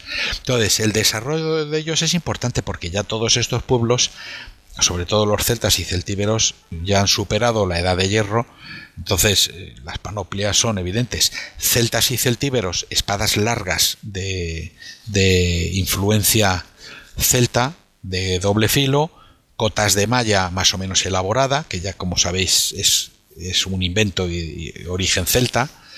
Los galos desarrollan muy bien esas corazas. Los Me llama mucho la atención porque es verdad que a mí eh, cuando hablamos de esta época, el desarrollo de lo que es una cota de malla, que es una serie de anillos de hierro entrelazados, me parece una obra de orfebrería y de tecnología para la época impresionante. Claro, es que es lo que mejor detiene eh, un sablazo. Claro, la cota de malla sobre todo sirve para el espadazo, el golpe de espada que atraviesa a lo mejor las corazas de linotórax, que son las que hacían los griegos, secando y encolando capas de lino, que era más barato, pero el espadazo te lo puede te lo puede romper. Una buena espada de hierro forjada o de acero, que ya empiezan a hacer de acero porque ya empiezan a incorporar carbón al momento de, quemar el hierro. Pero la cota de malla, el espadazo, la puñalada, todo esto te lo, te lo puede detener con una cierta. Y tiene, y tiene mucho sentido desde el punto de vista de la espada larga. Que una espada larga, evidentemente, no es tanto para estocar, sino como para buscar lo que decían los romanos de la, de la línea gruesa. La, la, ¿Y cómo, cómo peleaban? Básicamente son grandes formaciones en orden cerrado. Los mejor armados, que normalmente van los con, con corazas, grandes escudos pintados, escudos de madera, con un nervio o umbro metálico en el centro para poder golpear al enemigo. Y lo, normalmente eran cargas, cargas con la espada y el, y el escudo. Hombre, tenían buenos honderos, tenían buenos eh, lanzadores de jabalinas, los escaramuceros, pero lo que se consideraba más honorable era la carga la carga de grupos de infantería con el escudo en masas cerradas en orden cerrado y compactas. una mentalidad, una mentalidad muy parecida entonces a, los samuráis. Si estuviera aquí nuestro amigo Rodrigo, lo, lo, vería. Una, una búsqueda muy del enfrentamiento cuerpo a cuerpo, y de, y de la épica del hombre contra el hombre. Claro, casi todos los pueblos en que tienen eh, militarmente una idea de guerreros, yo creo que hay que diferenciar entre los guerreros y los militares. Cuando un ejército es profesional y un ejército militarmente está organizado como el de Roma, o, o, el mismo de Atenas, o el mismo ejército de Esparta, y el ejército profesional también cartaginés, hombre, todas estas ideas románticas de cómo hacen, por ejemplo, los galos y los celtas, voy a ir desnudo al campo para que vean lo fuerte que soy y voy con mi espada, estas cosas, a ver, no, no se entienden. El ejército profesional es un ejército eficaz que tiene que luchar perdiendo el mayor menor número posible de soldados. Entonces, si tengo buenos honderos, tengo buenos arqueros y tengo gente que lanza jabalinas, no me voy a estar a, otro tipo de, de historia los celtas y celtíberos, pues hombre, guerrean de esa manera. Los iberos eh, son un poquito más sofisticados, pero mm, es lo mismo. Masas de 2, 3 mil guerreros si se consiguen entre varias tribus y atacar siempre valiéndose del número. Esa sería un poco a lo mejor la diferencia que daba una ventaja a, los, a los cartagineses contra los celtas y los íberos. Claro, Cartago lo que hace es como lleva ya falanges organizadas, los, los libiopúnicos, y lleva, y lleva además mercenarios también griegos y talotas, claro, organiza falanges bien, bien dispuestas, ocupando el terreno de una forma coherente, avanzando con, un muro de, bronce como son los escudos, con las picas largas arisas que miden 6, 8 y hasta 12 metros de largo, y que con esto van consiguiendo avanzar unidades con, con, una estrategia y van limpiando terreno porque en definitiva tú puedes ser muy valiente y, vas con tu escudo y con tu lanza y con tu pero claro cuando tienes enfrente un muro erizado como es el, de unas una sintagmata cartaginesa con grandes eh, escudos como el de los soplitas que te hacen un frente de 2, 3, 4, 10 hasta 16 líneas con unas picas firmemente sujetas es que te van ensartando. Y por el propio peso y por la propia fuerza que tiene el, movimiento de toda esa masa de la sintagmata con el resto de la falange moviéndose, es que te trituran en campo, en campo abierto. Por muy fuerte, valiente que seas y por muy brillante que seas. No, es que tú no llegas a luchar contra el enemigo, porque te sujeta antes con las lanzas largas y lo que tú le vas tirando por encima, bien flechas, bien piedras, los que están en las filas de atrás, que ya sabéis que mantienen las lanzas en alto, verticales, moviéndolas y ondeándolas para que ir pudiendo tirar las piedras y las flechas, rechazar lo que te caigan encima, claro, toda esa masa es que te cruje, te cruje vivo. Es muy visual, es visual. Podemos imaginarnos la falange macedonia cargando repeliendo lo que sería el contacto cuerpo a cuerpo que busca el contingente, el pelotón de celtíberos que no pueden alcanzar el cuerpo a cuerpo y se va deshilachando, se va deshebrando, mientras los otros mantienen una formación más bien correcta y van pasando por encima sin llegar al contacto que los otros buscan. Claro, pero en este caso además Alejandro, como son las sintágmatas son unidades eh, independientes, entre comillas, unas de otras, si el oficial en un determinado considera que hay, que hay que mover dos sintágmatas hacia la izquierda o hay que cerrar huecos o hay que moverse, toda esa falange, en vez de ser como un libro que se mueve a la vez para todos lados, es, son libritos pequeños que en un determinado se van moviendo, en un momento determinado pueden ir eh, cerrándose alrededor de, un, de una masa de, de, ejército celtíbero y puedes hacer una bolsa con ellos y los puedes aplastar que son todas las tácticas que se van poniendo en marcha, que luego, claro, eh, el mismo Aníbal luego pone en práctica en Italia. Y fíjate con la movilidad tan grande que tiene la legión romana, cómo consigue embolsarlo, que esto lo hablamos yo creo con una cierta, cierto detenimiento en el anterior Histocast, cómo embolsa en Canas, pero cómo los embolsa también en Trasimeno y en Trevia, es decir, va embolsando porque esa, esas sintagmatas de la falange cartaginesa tiene una movilidad importante, pero a la vez tiene cohesión y a la vez tiene fortaleza porque son unidades de 256 soldados fuertemente armados que entrenan y saben hacerlo. Entonces, para las tribus iberas y, celtíberas, claro, al principio este choque es importante y sobre todo siempre en estas eh, tácticas de guerra, tanto Amílcar, que es un genio para, para hacer bolsas de soldados, es un poco lo, lo que le pasó a von Paulus en el en Stalingrado, cómo le embolsan todo el sexto ejército enterito. Pues eh, eh, Amílcar es un mago, es un mago de embolsar soldados. De hecho, en la Estas son las batallas en la península. Estas batallas en la península entonces pueden ser bastante el, entrenamiento previo donde, se, forma y se habitúa el, ejército cartaginés a desarrollar la movilidad que luego, que luego emplearían. O sea, es aquí donde digamos que hacen su, su entrenamiento, su, su formación profesional. Amílcar va, va poniendo en marcha un ejército importante. No puede hacer más porque muere antes.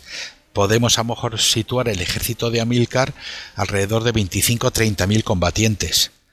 Asdrúbal, que es eh, su yerno, cuando toma el ejército, y probablemente porque él estaba pensando, probablemente le estaba pensando dar un golpe de estado y fundar un estado helenístico, este alcanza ya 70.000 combatientes. Porque en un determinado, claro, los mercenarios y, soldados de fortuna de todo el mundo, en un determinado, miran hacia Occidente y saben que allí en la península ibérica, un sitio lejano, allí están los cartagineses, pagan bien y están conquistando terrenos y están luchando. Entonces, la forma de adquirir gloria y dinero es a la península ibérica. Y ya con Aníbal, ya llegan contingentes importantes, ya tiene contingentes importantes de soldados profesionales griegos, de Sicilia, del norte de África, de Italia, que estos vienen aquí a ponerse a las órdenes de los de los oficiales cartagineses y esos ya saben más o menos el tipo de, de combate cómo hay que combatir, porque ya tienen esa idea y ya tienen una formación militar muy, muy simple, ¿no?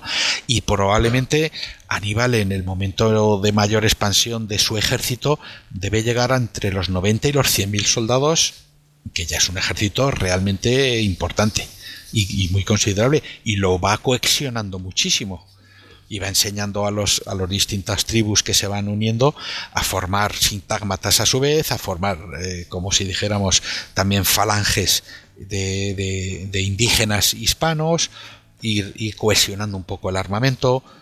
El, armamento, o, digamos, de los pueblos a lo mejor iberos y celtíberos en terminado es muy dorado y es muy adornado y es muy florido bueno, y se va homogeneizando para que todos usen, utilicen hombre más o menos cascos, los que ya tengan cota de malla, como son los suele ser el caso de los celtíberos, vienen baxeo, vienen areba, esto, perdón, vienen arebacos, vienen titos, velones que vienen de la zona de Soria, estos ya vienen, claro, con, buenas con buenas cotas.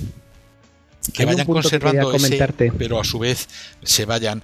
Y los cartagineses también van adoptando la gladius hispana y que luego se la van a pasar a los romanos esa gladius, que es parecida a la, espada romana, la van adoptando y el puñal ibero, que es mortal en distancias cortas, porque es una daga con un ancho que es casi como una mano de ancha y tiene no llega al metro, son 60 centímetros de puñal, una puñalada de eso es que te abre, te abre en canal, claro. Y todo eso, Cartago también se va quedando con ese tipo de, de armamento. Los escudos celtas que influirán tanto en el escudo romano de la Legión Romana, también se van adaptando porque también tiene, tiene, tiene cabida dentro de esas falanges que él va organizando. Un último, una última puntualización. ¿No es correcto que en gran medida los cartagineses incorporaron a su panoplia las cotas de mallas, quitándoselas a soldados romanos que también a su vez la tenían incorporada de los celtas? Hombre, en las guerras púnicas sí. Eh, vamos a ver, en las guerras púnicas, cuando las grandes batallas en, Italia, lo que se hace es que, eh, claro, se, despoja de sus. De, las, del arma, del armamento útil a los muertos entonces, hombre, se cogen muchísimas cotas de malla, pero también no hay que olvidar una cosa, los soplitas cartagineses que forman la, falange libiopúnica, igual que las que han venido de Grecia y las que han venido de Italia, esos traen coraza de bronce. Esos no cambian su coraza de bronce, pues ya están acostumbrados a luchar con ella y además para el impacto que van a hacer se la van a quedar. Pero también había mucha infantería ligera que iba con otro tipo de armamento más liviano que claro aprovechan las cotas de malla de los romanos y escudos y espadas y todo lo que pilles. Claro, es que esto no va, no puedes desaprovechar un armamento de primera calidad, buenísimo, y todas las flechas que hay por los campos se cogen y se reutilizan claro, militarmente se reutiliza mucho todo lo que se va quedando. Y zapatos, y, y caligay, claro, todo, todo, escudos, todo. Yo me diría que hasta túnicas. Si es que cuando terminaba una batalla y entraban lo que se llamaban los escaramuceros que luego se dedicaban a quitar cosas, los cadáveres se quedaban en pelotas es que se aprovechaban hasta los calzoncillos de entonces, que eran de lino. Claro, es que date cuenta que, entonces no existían fábricas como ahora que producen todo en una cantidad tremenda con una obsolescencia ya programada y se produce mucho. Es que entonces se producía menos. Entonces, si tú en ese momento podías pillar, le pillabas a un soldado romano unas cáliga, eh, unas eh, unas botas militares en buen estado, se las cogías, pero en la Primera Guerra Mundial pasaba igual, ya en la Segunda, ya están las películas del oeste que le quitan las botas al forastero y le han dos tiros. Bueno, ya sabéis que los, en la época de los tercios, en la época de los tercios, pues tenían ahí a los soldados, tenían a, si podían, pues tenían ahí a un chavalín que iba revisando los cuerpos de los caídos, estuvieran muertos o no, y robarles todo lo que pudieran. Claro, pero es que eso era la ley entonces, la ley de la guerra. Y, hasta cierto punto tiene sentido, sobre todo cuando los ejércitos están en campaña. Entonces, si además al que, desgraciadamente has matado en el campo de batalla, si la, la, cota de malla está en buen estado, se la quitas. Y si lleva un morral con comida, te lo comes. Y si lleva dos puñales, te los quedas. Es decir, ¿para qué no vas a dejar lejos, No os vayáis tan lejos. Cuando un vigilante abandona el servicio, devuelve el uniforme. eso lo digo yo por experiencia. Devuelves el uniforme y todo a la empresa. Rapacidad cartaginesa. Claro, hombre, es que, a ver, producir cuesta dinero. Y luego pues cuando los productos son de buena calidad. Los romanos, hombre, lo que pasa es que copiaron copiaron la cota de malla de los celtas y de los galos con los que mantuvieron guerras a lo largo de los siglos. Pero estos, ya te digo, llevaban pero todo lo que tú pudieras ir cogiendo, y a lo mejor los destacamentos de turdetanos o de túrdulos que iban con las túnicas blancas, pues les decías, toma machote, una, una cota de malla que vas mejor, que vas mejor. Y este la cogía, claro, porque no la tengo que pagar. Es que muchas veces, sobre todo en los ejércitos antiguos, el armamento lo tenías que pagar. La legión romana te cobraba el armamento. O sea, la primera paga que te daba, de las primeras pagas ya te iba detrayendo lo que suponía el, uniforme. Aquí no se regalaba nada. En la Atenas de Pericles y de Temístocles y de Milciades y de las grandes batallas, el ciudadano ateniense se pagaba su uniforme. El que además tenía dinero tenía un caballo y era de caballería. Aquí el uniforme no es como luego en los ejércitos que te daban el uniforme y mientras te grita sargento. Entonces, claro, si lo tienes que pagar y lo tienes que comprar, te lo van a quitar de tu paga, pues tú dices, no, no, ya a mí no hace falta que me lo quite de la paga, que yo ya, yo ya me he hecho con dos cascos, es más, revendo yo revendo yo. También pasaba en los tercios y en, los equivalentes franceses y suizos, que muchos tenían que pagarse su propio uniforme para poder ir a la guerra a la que le mandaban. No, no, claro. Entonces, claro, durante toda esa guerra de los tercios o de la guerra de los 30 años, es decir, cuando terminaban las grandes batallas, te, pilla, te tirabas como loco, porque a lo mejor ibas medio descalzo. Entonces, si podías pillar unas buenas botas de un tío que estaba muerto, pues para eh, pues al grito de ¿para qué las quiere él ya? Pues me las quedo yo. Y aquí igual, claro que mucho, daros cuenta que es que el, calzado, eh, la ropa, todo esto costaba un dineral.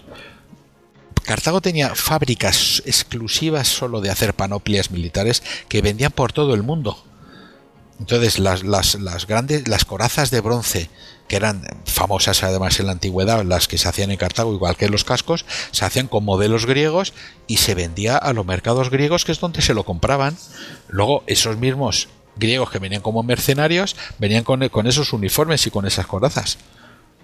Entonces, como para no pillar las, las los romanos, que ya las tienes ahí nada más que para cogerlas. Y espadas y escudos y todo lo que pudieras. Bueno, vamos a ver, porque estamos hablando de aquí de, la, de cómo visten unos y otros y tal, y cómo son sus panoplias. Y de hecho, hay un montón de preguntas en ese sentido.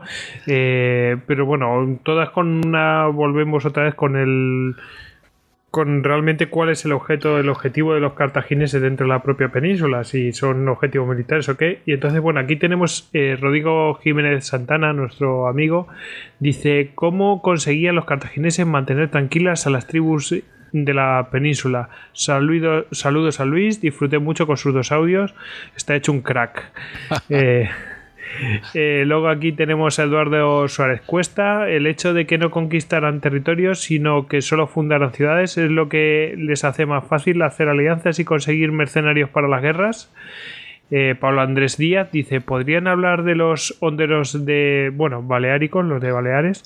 Dice mm, José Carlos Hernández García: dice, españoles por el mundo. Es cierto que se han encontrado armas y elementos de la panoplia típica del guerrero ibérico en todos aquellos lugares de la cuenca mediterránea donde guerreó Cartago. ¿Cuáles fueron las principales tribus hispánicas y zonas de las que se nutrió el ejército cartaginés en sus guerras? Y finalmente, Marco Fenollar nos deja otra pregunta. Dice, ¿fue un desastre económico la composición mayoritaria de mercenarios en el ejército cartaginés? Bueno, ya he visto que todos eh, eh, tiran porque el objetivo de, de Cartago en la península fue básicamente nutrirse de guerreros. Bueno, eh, de todas estas preguntas, ya sabes, Luis, lo, ¿qué es lo que te apetece? ¿Qué es lo que más te da rabia atacar? vamos contestando todo rápido. Los cartagineses, lo que hemos hablado antes, mantenían tranquilos a las tribus en la medida que la presencia militar era importante. Mm, no es imperio, no es imperio al estilo luego de Roma. Todos los las tribus nunca se van a convertir en ciudadanos de Cartago y nunca van a tener un estatus como tal las tribus, pues como, como suele pasar siempre en todas las épocas del mundo y en todas las zonas de conflicto, pues en cuanto el ejército de Amílcar o de Asdrúbal o de Aníbal pasaba y había dejado una guarnición, te estabas quietecito y te estabas tranquilo. Si estabas dentro de esa influencia y te ibas beneficiando del comercio, como hacen por ejemplo los oretanos que dominan grandes zonas de Jaén y tienen las minas de, de plata de, de Sierra Morena, estos están tranquilísimos y lo que no quieren por supuesto es dejar de salir de ese ámbito de influencia cartaginesa porque les es muy rentable. Los pueblos iberos que hablábamos antes que tienen un grado de civilización hombre un poco más sofisticado y un poco más desarrollado que los duros pueblos de, la, de la estepa castellana, del centro de las dos mesetas, pues estos pueblos, hombre, evidentemente tienen su autonomía, siguen teniendo sus régulos, que son los reyezuelos, y siguen manteniéndose con sus eh, costumbres, y lo que hacen es que pagar un tributo, vienen soldados, o vienen con mercenarios, o bien con, con dinero, y no había esa, esa guerra. Pero también es cierto que digamos que el, dominio cartaginés cuando ya se establece sobre grandes territorios, grandes zonas territoriales, ese dominio cartaginés dura muy poco. Entonces el conflicto que pueda haber con los indígenas no dura. No es como Roma, que como que, Roma daros cuenta que viene cuando empieza la Segunda Guerra Púnica, desembarca en el 218 o 219 en lo que luego será Tarragona y luego una vez que derrotan a, a Aníbal va conquistando y va luchando con las tribus y va, y va haciendo una colonización y una romanización. Aquí estos llevan, están de relativamente poco tiempo. Porque desde que desembarca Milcar, que luego muere, está Asdrúbal, que son 16 años los que está al frente del gobierno, luego lo retoma Aníbal, Aníbal eh, toma el poder en, alrededor del 218, más o menos, entre el 218 y el 220, que conquista Sagunto. Son dos años. Y luego digamos que todo se desbarata muy deprisa, no queda dominio cartaginés, con lo cual no, no, tuvieron que tener esa lucha colonial de, de, sublevaciones, no dio tiempo esas sublevaciones. Entonces, y luego, por ejemplo, la pregunta que, no conquistaban territorios, sí, sí conquistaban territorios, pero en el sentido cartaginés, es decir, eran zonas de influencia. En un determinado dominan las tres cuartas partes de la península, entre el, el río Tajo y es poco más o menos la frontera, una parte conquistan hasta el Duero y pasan eh, hacia el oeste y dominan amplias zonas. Es, es dominio, pero es dominio, digamos, en el que eh, es un dominio todavía muy incipiente, y es lo que hablábamos antes, no da tiempo a consolidarlo, con lo cual fundan ciudades también, pero los territorios están conquistados en el sentido de yo soy la potencia, soy la metrópoli y tú me pagas unos impuestos no es el caso romano, que luego ya es, tú ya vas a dejar de ser ibero y vas a dejar de ser bastetano o contestano, tú ya vas a empezar a ser romano entre comillas. Aquí es que no da tiempo. Sobre los honderos baleares, pues seguramente de todos los cuerpos de élite de infantería ligera de la antigüedad, los honderos baleares eh, tienen, digamos, un puesto destacadísimo eh, prueba de ello es que Aníbal llega a tener hasta 3.000 honderos baleares en su ejército. Es un auténtico enamorado.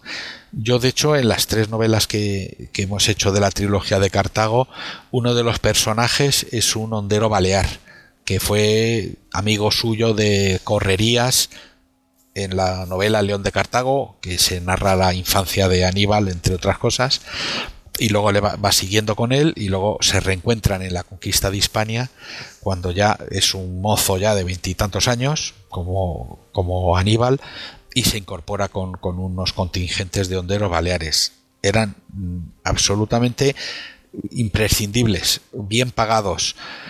Los honderos solían llevar tres ondas, una de esparto, otra de cuero y otra de un cáñamo que hacían ellos especial. Dos se las ataban a la cabeza o una se la ataban en la cabeza alrededor del pelo como si fuera una cinta, otra en la cintura y otra la llevaban en la mano. Cada una de ellas tenía mayor longitud de tiro y solían llevar unas bolsas muy grandes, eh, enormes bolsas colgadas, unos morrales de cuero fuerte donde eh, colocaban los proyectiles. Los proyectiles había varios tipos. Los hacían de plomo, los hacían de piedra y, arcilla, que la cocían y los hacían de piedras que cogían tamaños muy específicos. Una pedrada de onda bien tirada a 300 metros atravesaba el casco de bronce más fuerte que hubiera y te reventaba la cabeza.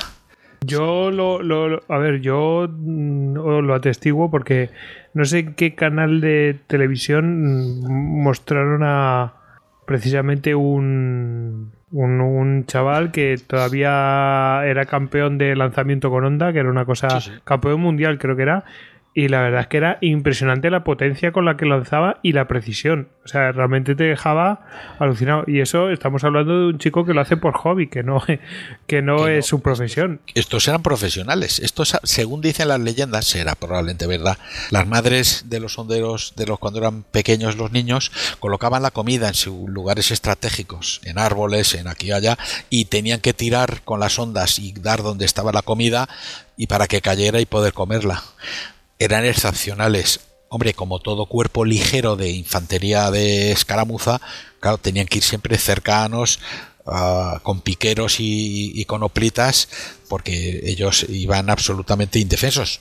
Hombre, llevaban ese famoso puñal ibero que hemos hablado antes, ese puñal de 45 centímetros, me parece que era de largo, con la empuñadura ancho como una mano, que te cortaba en dos y, te, y, te, y era para dar puñalada pero eran verdaderamente extraordinarios. Hombre, ha habido buenos sonderos. En Tebas creo que también eran famosos los sonderos de Beocia y de Tebas. Eh, los judíos cuando las guerras, cuando las sublevaciones también tenían honderos muy buenos y de eso puede dar buena cuenta el que fue luego emperador Tito que le descalabraron intentando tomar Jerusalén, pero los Baleares fueron famosos pues desde el 500 antes de Cristo ya estaban por todos los ejércitos de, entonces.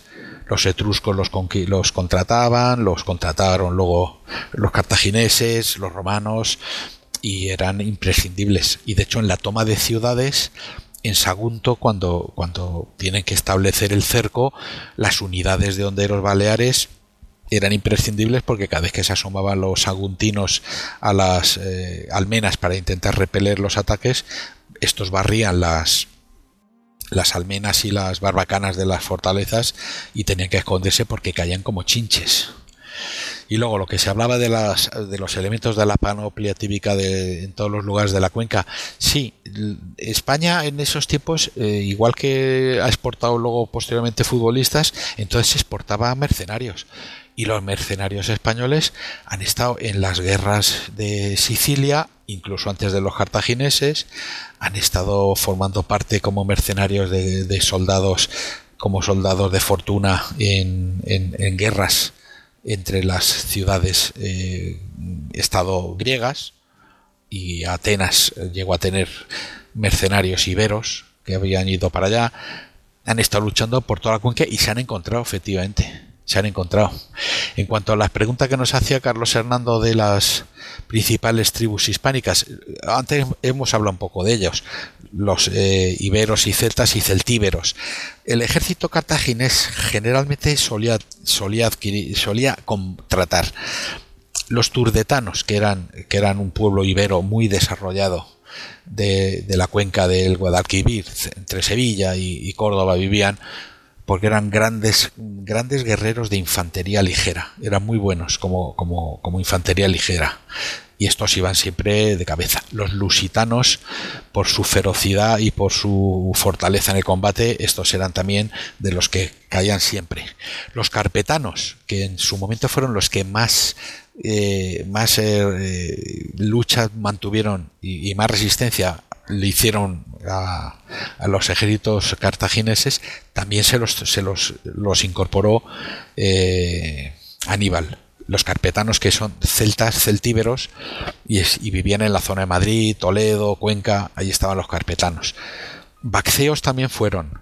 Bacceos también fueron, es un pueblo celta, que es de, digamos de la zona de León y de Zamora, ahí eran, tenían, y estos con panoplias de, de, corte muy, muy celta eso hablan ya, pero son posiblemente leyendas. Eh, se incorporaron vascones al ejército de Aníbal, Astures.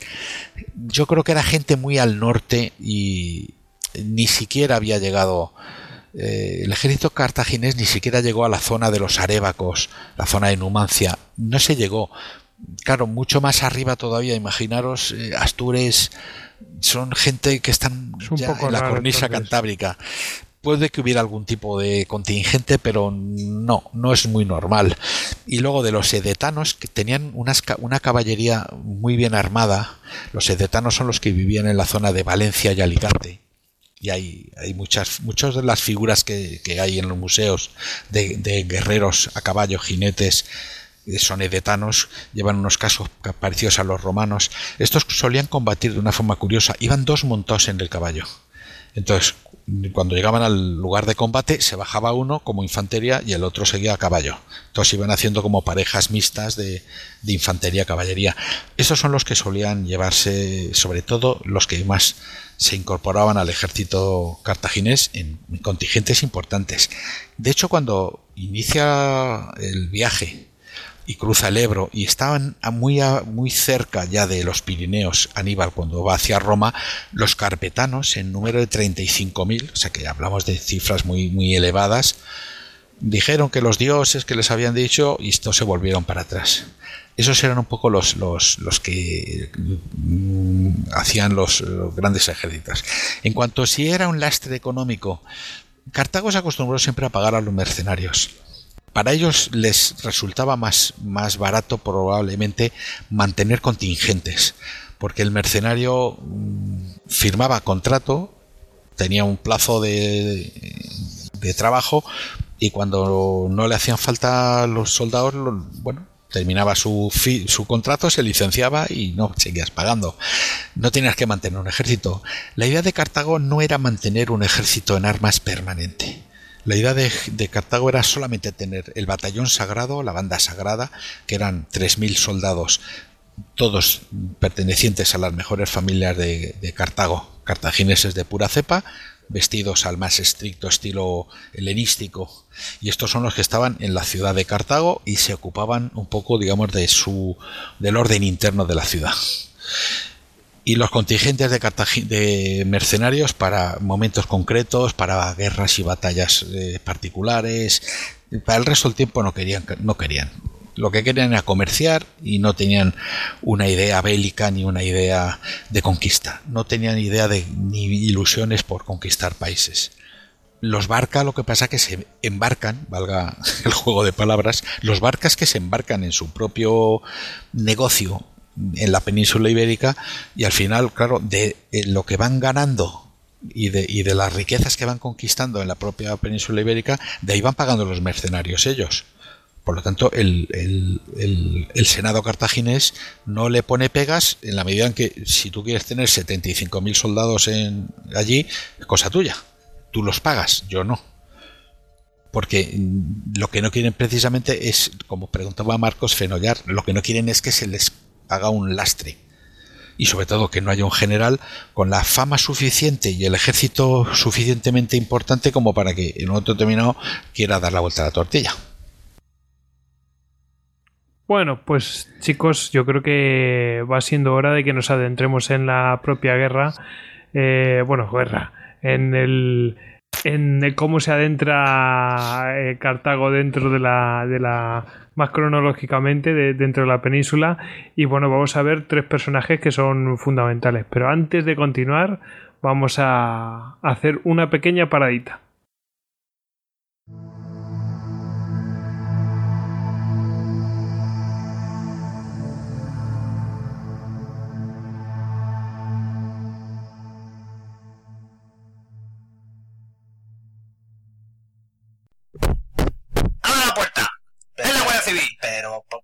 ¿Qué guardia civil? Ni qué nada, ¿qué quiere? ¿Qué puedo ayudarle? Dice sus vecinos que tiene síndrome de Diógenes. Nos lo llevamos todo. ¿Pero qué se van a llevar si soy más pobre que una rata? ¿Esto está limpio? Claro. Bueno, el suelo no. Esto está lleno de kilobites. Kilobites, megabites.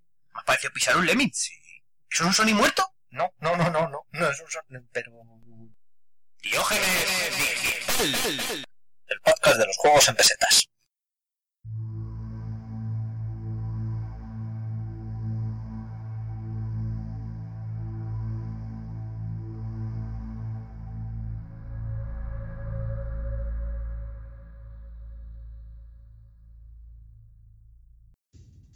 Bueno, ya estamos de vuelta del, eh, mm, de este descansito que hemos hecho. Bueno, nos estamos reponiendo de, de, estos, de esta llegada a la península. Y bueno, aquí tenemos el primer personaje, que bueno, es el personaje de una importancia capital eh, en el desarrollo de, Cartago dentro de la península. Entonces tenemos aquí a Milcar Barca. Y bueno, aquí tenemos una pregunta de Marco Fenollar. ¿Cuál fue el papel de Amílcar Barca en la expansión de los cartagineses en Levante español? Y otra que dice Sergio Bricio, eh, arroba Bricio barra baja Sergio. Nos pregunta sobre el final de Amílcar. Amílcar, ¿dónde y cómo murió? ¿Qué ciudades fundaron los cartagineses? Saludos y gracias. Eh, pues eh, Amílcar murió en la península, pero bueno, no voy a desvaler más y, doy paso a Luis de la Luna para que nos cuente todo lo que quiera contar de la llegada de Amílcar Barca y cómo se empieza a, mm, digamos, acrecentar el poder de Cartago, porque ya sabemos que Cartago estuvo ya antes, pero cómo empezó a acrecentar ese poder en la península. Pues a, a hombre, yo ya sabéis, por lo que hemos ido hablando en estos programas anteriores y hoy también se ha traslucido, a mí a, Milcar es un poco mi debilidad, porque eh, a Aníbal es muy conocido y a Milcar, que es un poco el origen de todo lo que luego hace, pues eh, es un más desconocido. Es un poco lo que podríamos hablar de Alejandro Magno y su padre Filipo el que organiza Macedonia, el que conquista Grecia, el que reorganiza la falange, el que pone todas las bases para conquistar eh, Persia, es Filipo. No lo puede hacer porque le asesinan. En el caso de Amilcar Barca, eh, digamos que hay un paralelismo muy evidente. Luis, eh, eh, nosotros hicimos otro paralelismo aparte de- del de, Filipo cuando tocamos el caso de Federico el Grande. Federico el Grande Sí, sí. hereda. Es que es curioso, ¿verdad? que el que saca al final réditos es el, el hijo de- de- del mm, trabajo previo de- del padre. Y vamos, tanto padre e hijo contentos. Sí, sí. En este caso concreto, para ceñirnos a Milcar y no, no desviarnos demasiado, eh, es, Amílcar es, claro, es capital en la, en la expansión cartaginesa. Y Amílcar es el que le da esa salida a Cartago después de la guerra, y Amílcar es el que es el visionario que se da cuenta que en esa península ibérica es donde está el futuro de Cartago. Y efectivamente, eh, inicia una conquista, se hace como si dijéramos con un control más o menos importante de, de una cuarta parte de la península ibérica, que ya hablamos de un territorio muy grande, y, va estableciendo ya unas bases y un dominio importante. ¿Dónde y cómo murió? Pues eh, yo creo, y, las, y así lo afirman también Strabón, Polibio y algunos otros autores, eh, yo creo que eh, él muere en Elche de la Sierra, que está en la provincia de Albacete. Es una zona muy, muy, muy bonita, donde nace el río Segura y unas, unas sierras tremebundas. Y ahí muere, entre comillas, víctima de la perfidia de, los oretanos, a la cabeza de los cuales Orisone, el rey de los oretanos, pues eh, le va haciendo una emboscada. También es verdad que hay una hay un menosprecio por parte de los cartagineses y Amílcar yo creo que bueno está un poquito ensoberbecido en, en todo lo que ha conquistado y cuando se va a ir a los cuarteles de invierno de de Acraleuque de Alicante pues bueno recibe una una propuesta de paz que se va a rendir Horizon, que, que se va a rendir solo a él, y bueno, pues lleva un, un- cuerpo expedicionario no excesivamente numeroso. Le acompañan sus dos hijos, Asdrúbal y, y Aníbal, y, y- y, claro, y muere víctima de una emboscada que le produce porque mientras ha ido avanzando él con su con su ejército no excesivamente numeroso como hemos dicho pues una confederación de tribus iberas contestanos, batestanos todos los oretanos evidentemente y todos los que terminan enanos de esa zona le van haciendo una gran bolsa. Ya se ha hecho, ya es casi invierno, ya está nevando en las sierras, ya las movidas son importantes, el, el río lleva una crecida grande y, comete pues también comete un error eh, táctico a los pies de la ciudad que se le va a entregar al día siguiente Horizon, bueno, eh, montar campamento muy cerca, demasiado cerca del río, esa noche hay una gran tromba de agua con una una, pues estas gotas frías que caen habitualmente en la península ibérica y una salida intempestiva de los oretanos y del resto de los aliados que están dispersos por las sierras. Entonces hay que imaginarse una batalla de estas apocalípticas un poco al estilo de las cuatro plumas, ese ejército colonial, digamos que profesional y uniformado ante tribus, y aquí pues es lo que este, ocurre, ¿no? Desde esas laderas que convergen en el valle donde están acampados, pues carros tirados por bueyes, con, con, fuego en los cuernos, todos embolados, y detrás de ellos, pues masas de guerreros que se lanzan sobre Amilcar y, lo empujan hacia el río y se ahoga. Mientras Aníbal y su hermano Asdrúbal y un cuerpo de ejército relativamente pequeño de caballería son apartados de allí inmediatamente para que no mueran en la masacre. Y eh, fundó posiblemente esta, la, la ciudad que hablábamos antes, de Acraleuque. El segundo caudillo en importancia es eh, Asdrúbal. Asdrúbal lo que pasa es que pasa menos tiempo porque está aproximadamente 16, 17 años eh, guerreando eh, por el, norte de África porque le llama Cartago varias veces para que traiga al ejército al norte de África y, y luche con los númidas, que son los, los famosos de esa caballería ligera, la- probablemente la mejor caballería de la antigüedad, caballería ligera hablamos, gente armada con venablos que giraba alrededor como los indios alrededor de las de las carrozas y de las carretas, estos hacían unas unas man- maniobras similares es el que fundó Cartagena y es el que va poniendo las bases ya de un estado púnico en, en, eh, en la península ibérica. De hecho, teníamos sobre Asdrúbal. Bueno, oye, no me resisto a hacer el chiste. ¿eh? Es decir, eh, se, se dice que murió en Elche de la Sierra, pero otros dicen que murió en Elche. Y digo, ostras, ¿no será la rivalidad que tienen los alicantinos contra los ilicitanos que, ven- que venga de aquel, de aquel tiempo ahí? No sé. Bueno, este chiste así malo, pero digo, digo unos contra otros.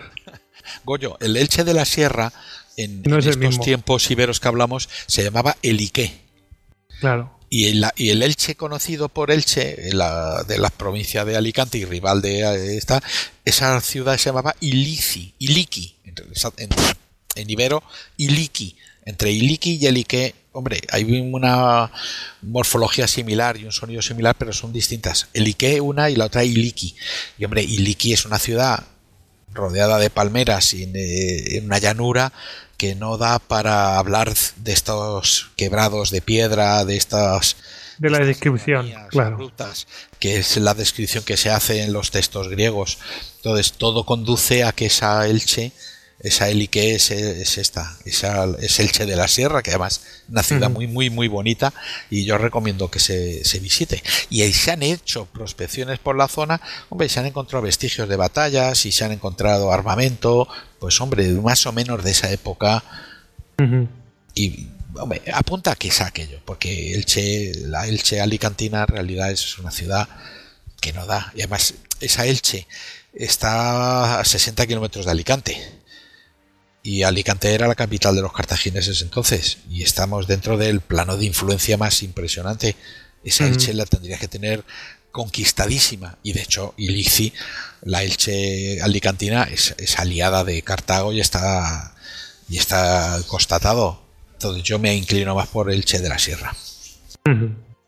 Bueno, después de la aclaración y de mi chiste malo, eh, continuamos con Azrubal, porque teníamos una pregunta de Marco Fenollar de, que nos habla de Cartagonova, ¿no? De Cartagena, que es eh, Carhadash, ¿no? Era Sí, sí, el en- nombre es- tenían, se llamaban igual. Cartago y Cartagena eran igual, cartadas. Eran muy originales. y lo, lo que llegaron los romanos y le pusieron Cartagonova, Cartagonova. por decir, para distinguirla.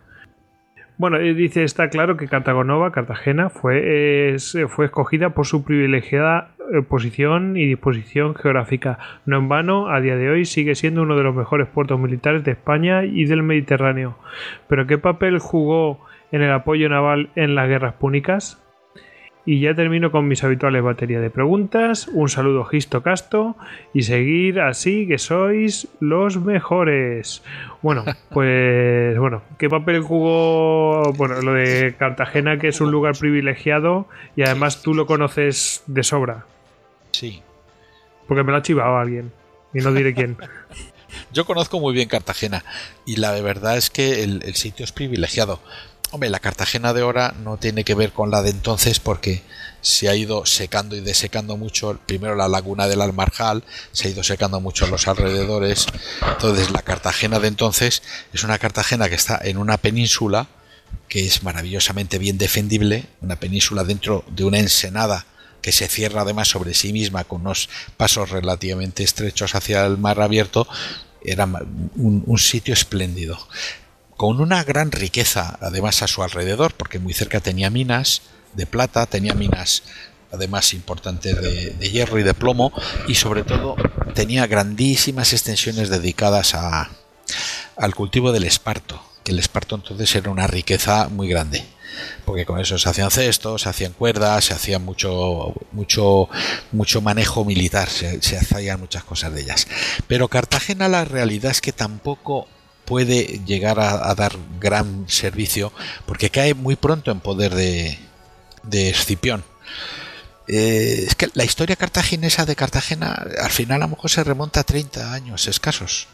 Desde que la funda Asdrúbal hasta que la pierden los cartagineses con la maniobra brillantísima de Escipión. Entonces no, no tuvo no, no tuvo posibilidades de, de hacer un papel importante en eh, las guerras púnicas. Y hay que recordar que, militarmente, o sea, como puerto militar, eh, vamos a ver, está muy bien como puerto militar, pero si no tienes barcos, que tienen una limitación hasta que desarrolles una flota poderosa para enfrentarte a la flota romana, eh, es decir, que es que no tienes con qué jugar.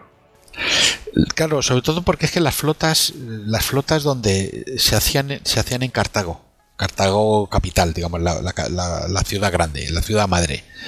Y de hecho allí había un sistema que lo, que lo habían patentado los cartagineses, es que hacían las piezas, las hacían todas en serie. Entonces cuando iban a hacer, vamos a hacer 100 penteras, o 100 trirremes, o dos quinquerremes, hacían todas las piezas que ya tenían los moldes hechos y, lo, y, y la preparaban todas y luego las iban pasando a otra parte del arsenal donde las iban ensamblando. Y esto se ha descubierto porque se han encontrado restos de barcos cartagineses y al, al ver y estudiar se han encontrado en muchos de los tableros letras, una serie de letras, una serie de signos y eso los arqueólogos fueron estudiando y dijeron, Tate, estas letras que llevan y estos signos son como cuando montas una maqueta de estas de, de, de- de barcos. Entonces es más o menos como lo hacían, por eso podían construir tan deprisa, pero solo se podía hacer en Cartago, que es donde tenían la tecnología y los astilleros para hacerlo. Entonces aquí en realidad la flota que tenía Cartago y la, y la Cartago hispana es una flota muy reducida. Y, y es una redu- y es una flota sobre todo comercial y, y militar entre comillas, pero no de penteras ni de quinquerremes de no son galeras de combate, porque el- Es un dato, es un dato interesante que Claro. conoces muy bien, que cuando, por ejemplo, Roma empieza sus guerras con Cartago y se dan cuenta de la inferioridad naval que tienen, el método que tienen los romanos para ponerse al día de que ellos eran un ejército absolutamente terrestre y su maquinaria militar estaba orientada por los etruscos a las guerras en tierra, es que consiguen capturar una, una la nave copian. cartaginesa la copian y se fijan cómo la anexen y dicen vamos a hacer exactamente lo mismo que ellos y empiezan a producir en serie. Claro, lo hacen como los japoneses. Es más, no la capturan, tienen la inmensa suerte que naufraga de una después de la batalla del Icabeo, tienen la inmensa suerte que naufraga una enterita tal cual y tal cual la cogen, se la llevan y, se- y la copian en- tal. Oye, pero que, que también hay que tener la habilidad para copiarla, porque ha habido gente que, que han desmontado eso y no han sabido cómo volverlo a montar. No, Ro- Roma no solo las copia, Roma las mejora. Claro, que esa, esa digamos que esa es la, la ventaja del gran desarrollo que tiene Roma como, como potencia militar.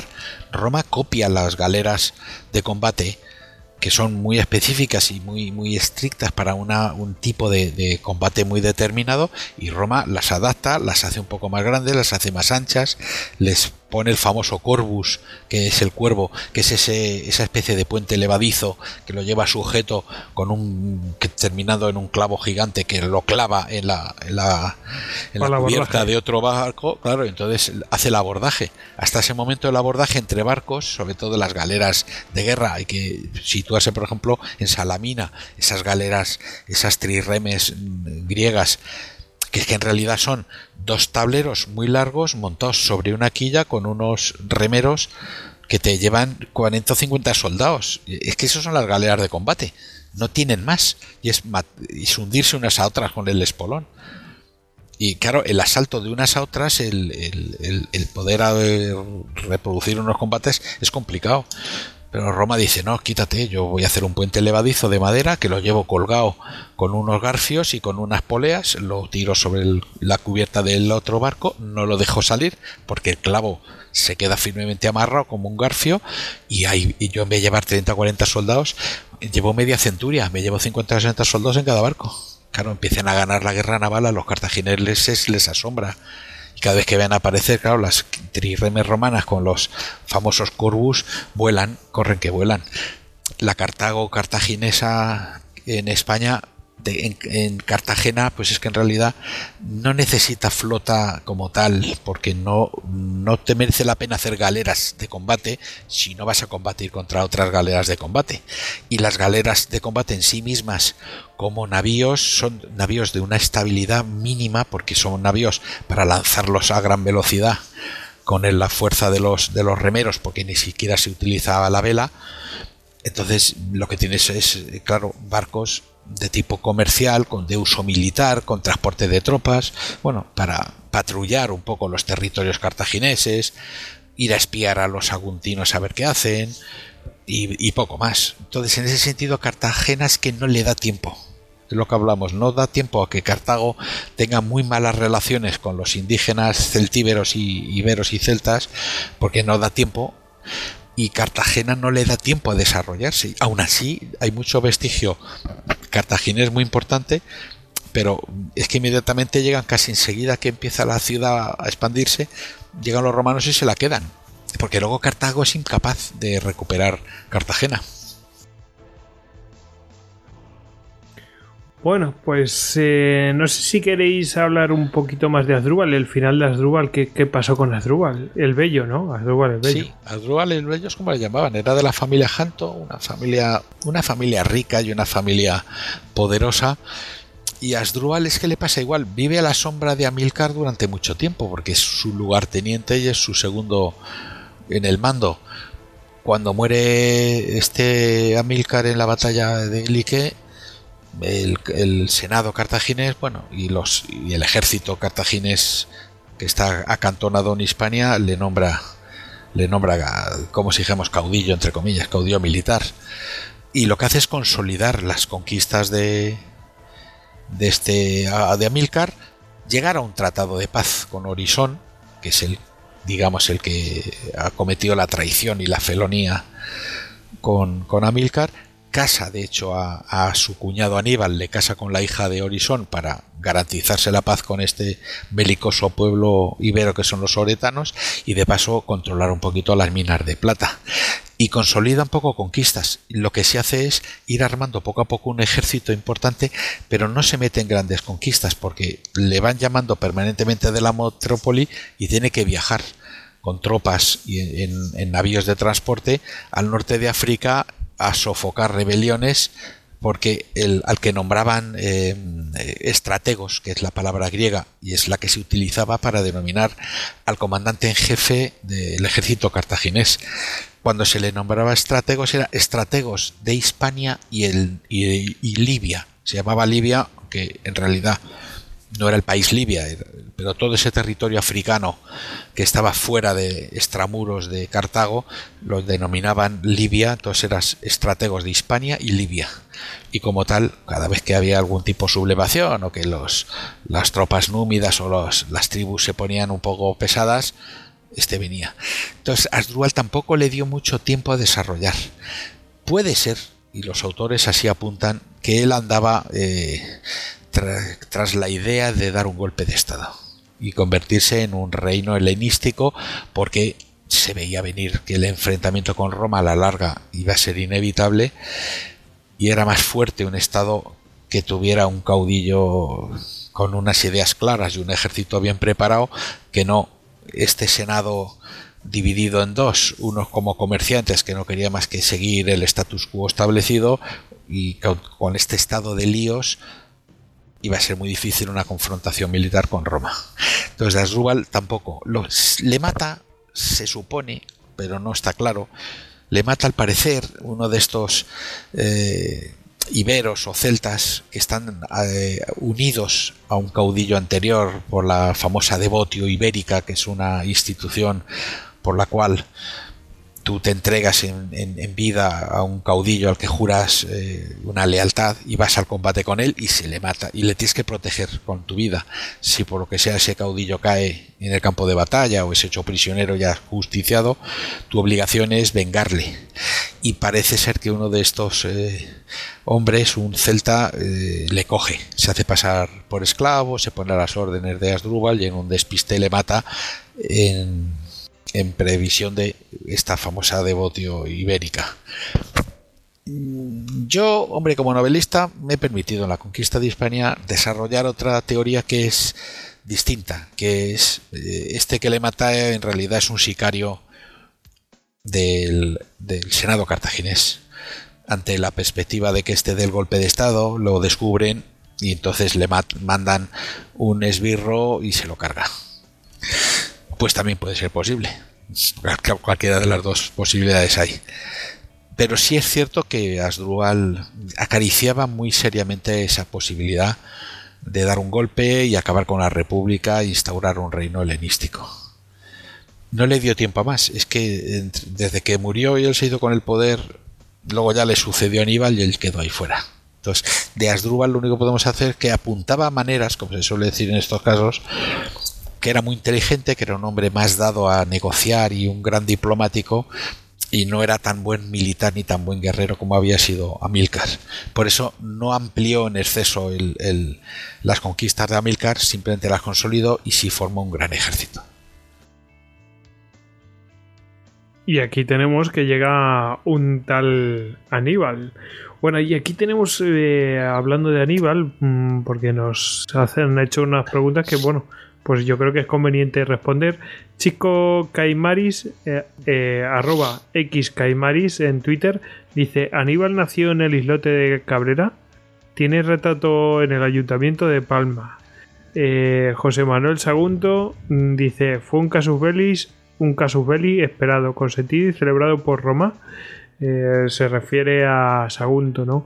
Sí. Dice Quique Rossi Conejo, dice, ¿por qué Roma no actuó antes con- contra Cartago? Un enemigo más que potencial la dejó expandirse por un territorio con tanto potencial como al final resultó ser con sus mercenarios íberos como la península ibérica, eh, aún, aún firmando el tratado que fijaba la frontera en el Ebro.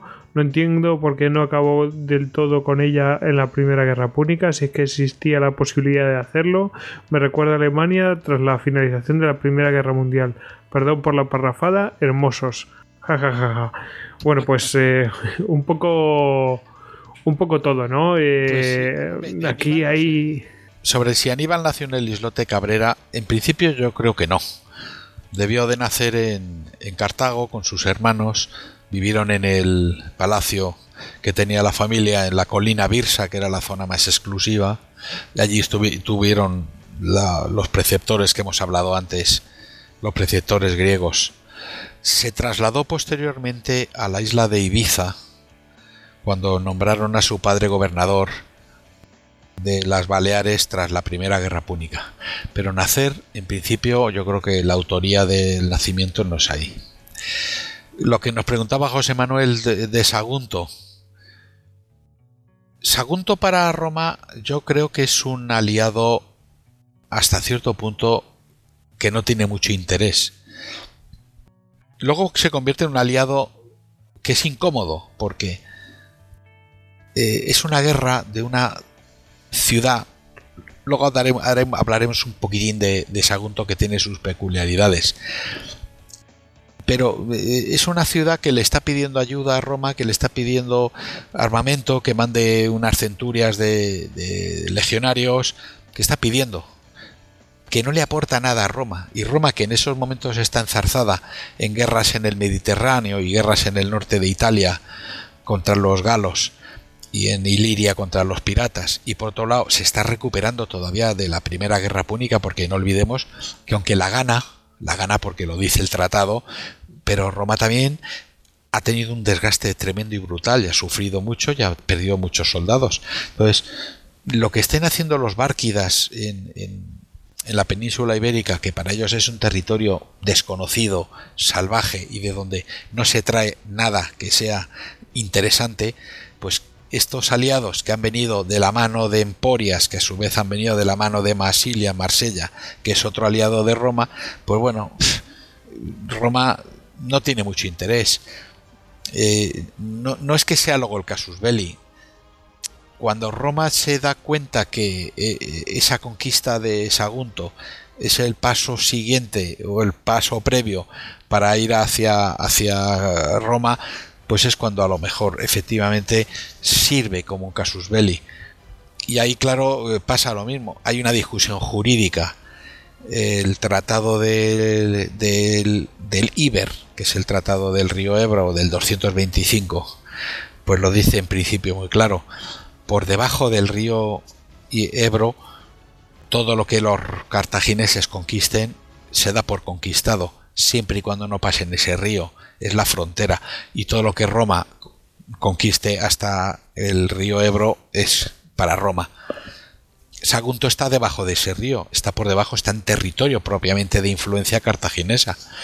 Por eso en un principio Roma tampoco interviene, porque eh, aplica el tratado también de la forma que luego lo, lo, aplica Cartago. Entonces, estás dentro de influencia cartaginesa, pues allá tú.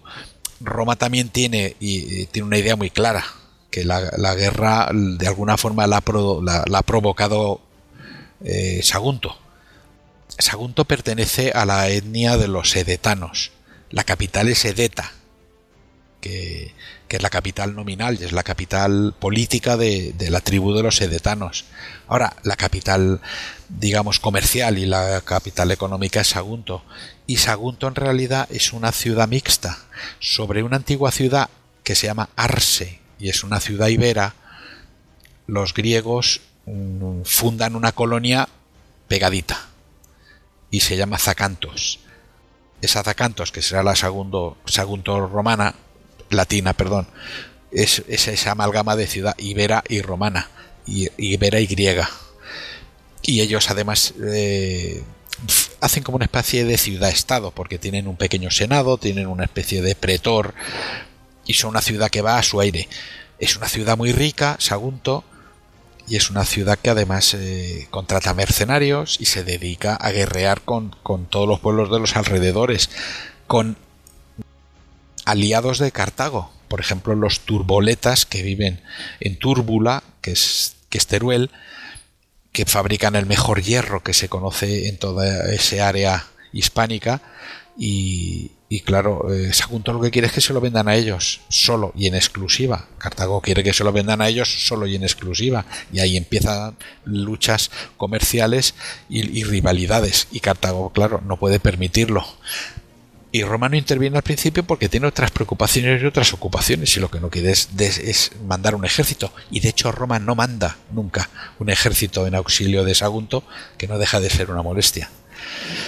Luego sirve, pues evidentemente sirve como casus belli para intentar forzar la guerra y luego irá una embajada a Cartago, entonces dirá o nos entregáis a Aníbal y además una indemnización de guerra y además que abandone Cartago o es la guerra y es la guerra evidentemente y Roma no actuó antes contra Cartago por lo que habíamos hablado antes. Es que no se le ha perdido nada en la península ibérica. Roma es consciente del potencial que tiene la península ibérica cuando desembarca Escipión, primero el padre, y su tío, y luego posteriormente el Escipión el africano, el más famoso, y cuando empiezan a conquistar grandes, bueno, conquistar, cuando empiezan a tener influencia en grandes territorios hispanos, porque eh, la Segunda Guerra Púnica tiene dos patas, una en Italia y otra en España. En España, Asdrúbal, el hermano de, de Aníbal, se queda con tres cuerpos de ejército y está luchando con los, con los romanos hasta que él consigue eludir el cerco romano y se va corriendo a intentar llevarle refuerzos a su hermano Aníbal que está en Italia. Luego es interceptado en el río Metauro y, lo matan. Pero es cuando Roma se da cuenta y cuando termina la guerra es cuando dice, oye, esta península que los Roma, que los cartagineses parece que tenían bastante dominada, oye, es una fuente de riqueza, de esclavos, de minas, de un montón de cosas. Y es cuando ellos descubren que existe eh, un sitio que se llama Hispania, que los cartagineses llaman Hispania y ellos evidentemente lo siguen llamando Hispania, pero hasta ese momento no es que fuera por, por dejadez romana, es que sus intereses no estaban en una península que es que no tenían ni nociones geográficas de cómo era, cómo era esto. Madre mía. Qué- qué lejos de la, de la imagen que tenía yo de Roma. Pero bueno, en fin, las cosas son así. Em, Es que Roma le debe mucho siempre a Cartago, que es lo que hablamos eh, muchas veces. Roma eh, le debe a Cartago el desarrollo, el desarrollo que tiene luego posteriormente como imperio. Roma no se mueve. Roma, fíjate que tiene una península al lado grande, llena, llena de, de- de minas, de oro, de plata, de plomo, de estaño, de todo lo que quieras. Y Roma, mm, sus miras no van por ahí. Aquí viene de rebote. Y si, y si la guerra, eh, la tercera guerra púnica queda en tablas, o la segunda guerra púnica queda, hubiera quedado más o menos en tablas, y cada uno se hubiera quedado con sus territorios, eh, Aníbal hubiera seguido conquistando la península ibérica y los romanos no. Si eso se hubiera consolidado haciendo ciencia ficción política e histórica y cada uno se hubiera quedado con sus, eh, eh, su influencia, eh, Roma hubiera ido hacia el norte, se hubiera hecho con las Galias, como se hizo posteriormente en tiempos de Julio César, pero la península ibérica en principio era un poco entre comillas, y valga la expresión, era un poco el culo, el culo de Europa. Es que no, le, no era su interés. Pero luego de rebote, de repente, cuando ya desembarcan y luchan en España con los ejércitos cartagineses y ya los derrotan sucesivamente, en, la batalla de en Bailén y, en Ilipi y en las, las, batallas que van teniendo y conquistan Cartagena, es cuando se dan cuenta y dicen, oye, pero es que estos cartagineses no eran tontos y cuando estaban aquí era por algo y de rebote es cuando dicen vamos a conquistar esta, esta península. Mm. Bueno, claro, pues... también de rebote se quedaron con Sicilia, con Cerdeña, con Córcega. Ya, es que los romanos todo, todo de rebote. Ya que estamos. Todo. Claro, ya que hemos ganado la guerra, pues nos quedamos con Cerdeña y con Sicilia y con Córcega. Y luego nos quedamos con Hispania. Luego la tienen que conquistar, claro. Mm. Bueno, mmm, no sé si queréis decir algo más de Aníbal, pero en cualquier caso siempre nos podemos referir al Listocast 54, en el cual hablamos largo y tendido de él. Pero vamos, eh, algo que destacar de su presencia en la península, aparte de que sus tropas... Eh, eh, bueno, esta es otra historia. Sus tropas, las tropas de, de Asdrúbal y de, y de Amílcar eh, le aceptan lo, por aclamación, lo, lo ponen de jefe o realmente está legitimado por el Senado cartaginés. Aníbal, Aníbal tiene que desarrollar un gran esfuerzo y un gran trabajo para hacerse con el poder. Porque así como su cuñado y su padre, su padre directamente porque vino con el mandato cartaginés de Cartago del Senado y venía al frente del ejército. Y Asdrúbal, hombre, era un hombre hecho y derecho, como si dijéramos, y, y, Aníbal es un jovenzuelo, entre comillas. Entonces Aníbal tiene que desarrollar pues un esfuerzo importante y sobornos y alianzas y amenazas para que el ejército le primero le proponga él como, como jefe militar, jefe, comandante en jefe. Los libros de historia te lo despachan esto rápido diciendo, bueno, las tropas cartaginesas a la muerte de Asdrúbal eligieron a Aníbal. Vamos a ver, eligieron a Aníbal después de que se tiró a Aníbal una campaña importante sobornando porque preferían elegir a un, jefe militar más experimentado que Aníbal, el jefe de caballería, por ejemplo, a Maharbal, que era, había sido el jefe de caballería con, y con eh, su padre, y, había eh, evidentemente oficiales de mucho más prestigio. Pero bueno, Aníbal consigue que, que le nombren a él le ayudan sus hermanos también y militares que estaban en su bando, eh, pero es como todo, es una lucha que se consigue.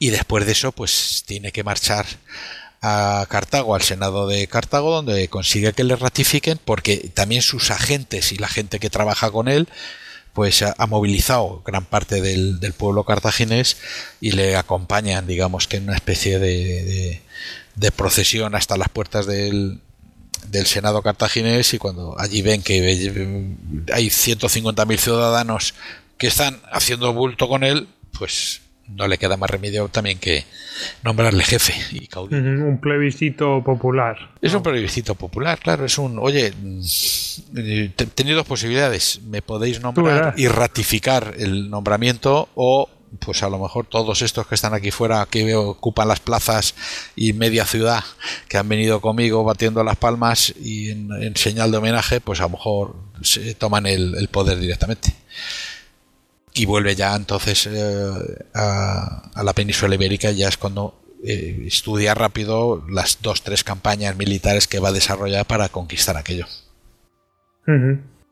Bueno, pues chicos, eh, si queréis podemos pasar a, a las, las consecuencias y el legado de Cartago en Iberia, si no queréis añadir algo más. Bueno, yo Pues lo que sí haría es una reseña muy rápida, si queréis, porque eh, de eso se conoce a lo mejor un poco menos las campañas que desarrolló Aníbal, que son las que le ayudaron luego a, a homogeneizar a su ejército. Perfecto. Eh, desarro- desarrolla una primera campaña contra los pueblos, digamos, del centro de la península, los cercanos a Cartagena, eh, digamos, zona de influencia de Cuenca, Albacete, Ciudad Real. Ahí hay una serie de pueblos que no que son demasiado próximos a su a su zona de, de imperio y tiene que dirigir esa primera campaña los Solcades, que son un pueblo que se, eh, no se sabe bien si eran iberos o celtas, porque eh, los pueblos eh, de, la, de aquella época están muy influenciados con, las dos culturas. Entonces estos, bueno, pues estos han protagonizado varias campañas de, de pillaje, porque eh, era muy habitual entonces en la península ibérica las campañas de pillaje de unos contra otros. Entonces estos se, se alían varias tribus, entran en, en la zona de influencia cartaginesa, saquean ciudades oretanas y Aníbal, hombre, quiere demostrar por un lado que Cartago es suficientemente fuerte como para poder defender a sus aliados y por otro lado ve una buena oportunidad para conquistar el centro de la península y el este y cerrar por la por el este noreste lo que es la parte que él había estado llevando. Conlleva estas conquistas se queda con esta parte importante del territorio y en una segunda campaña que es en la que en la que ya el ejército eh, empieza a tener una cohesión más importante la va desarrollando ya entrado el, otoño casi casi el invierno.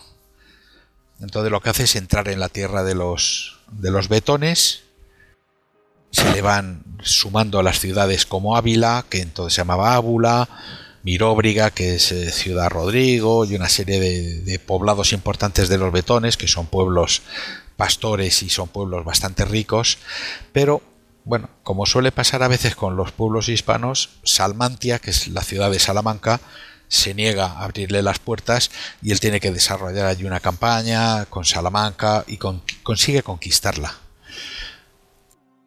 Aunque se está echando mucho el invierno cada vez más, ya Salamanca la conquista bajo grandes nevadas y aprovechando que el Tormes se ha medio congelado para hacer una de estas hábiles maniobras suyas, cruzando el río sin que los salmantinos se enteren por la noche, eh, sigue hacia la tierra de los Bacceos, que son otro de los pueblos eh, celtíberos más fuertes y más importantes que hay, conquista también las ciudades que se le entregan porque él hace una gran demostración llevando un ejército muy poderoso con elefantes y consigue y luego como todas estas que hablamos vuelve a haber otra ciudad que en este caso es Arbucola que al parecer era es la ciudad de Toro que entonces también estos como tienen mercenarios y tienen una confederación de soldados y de, y de se niegan a aceptar su dominio.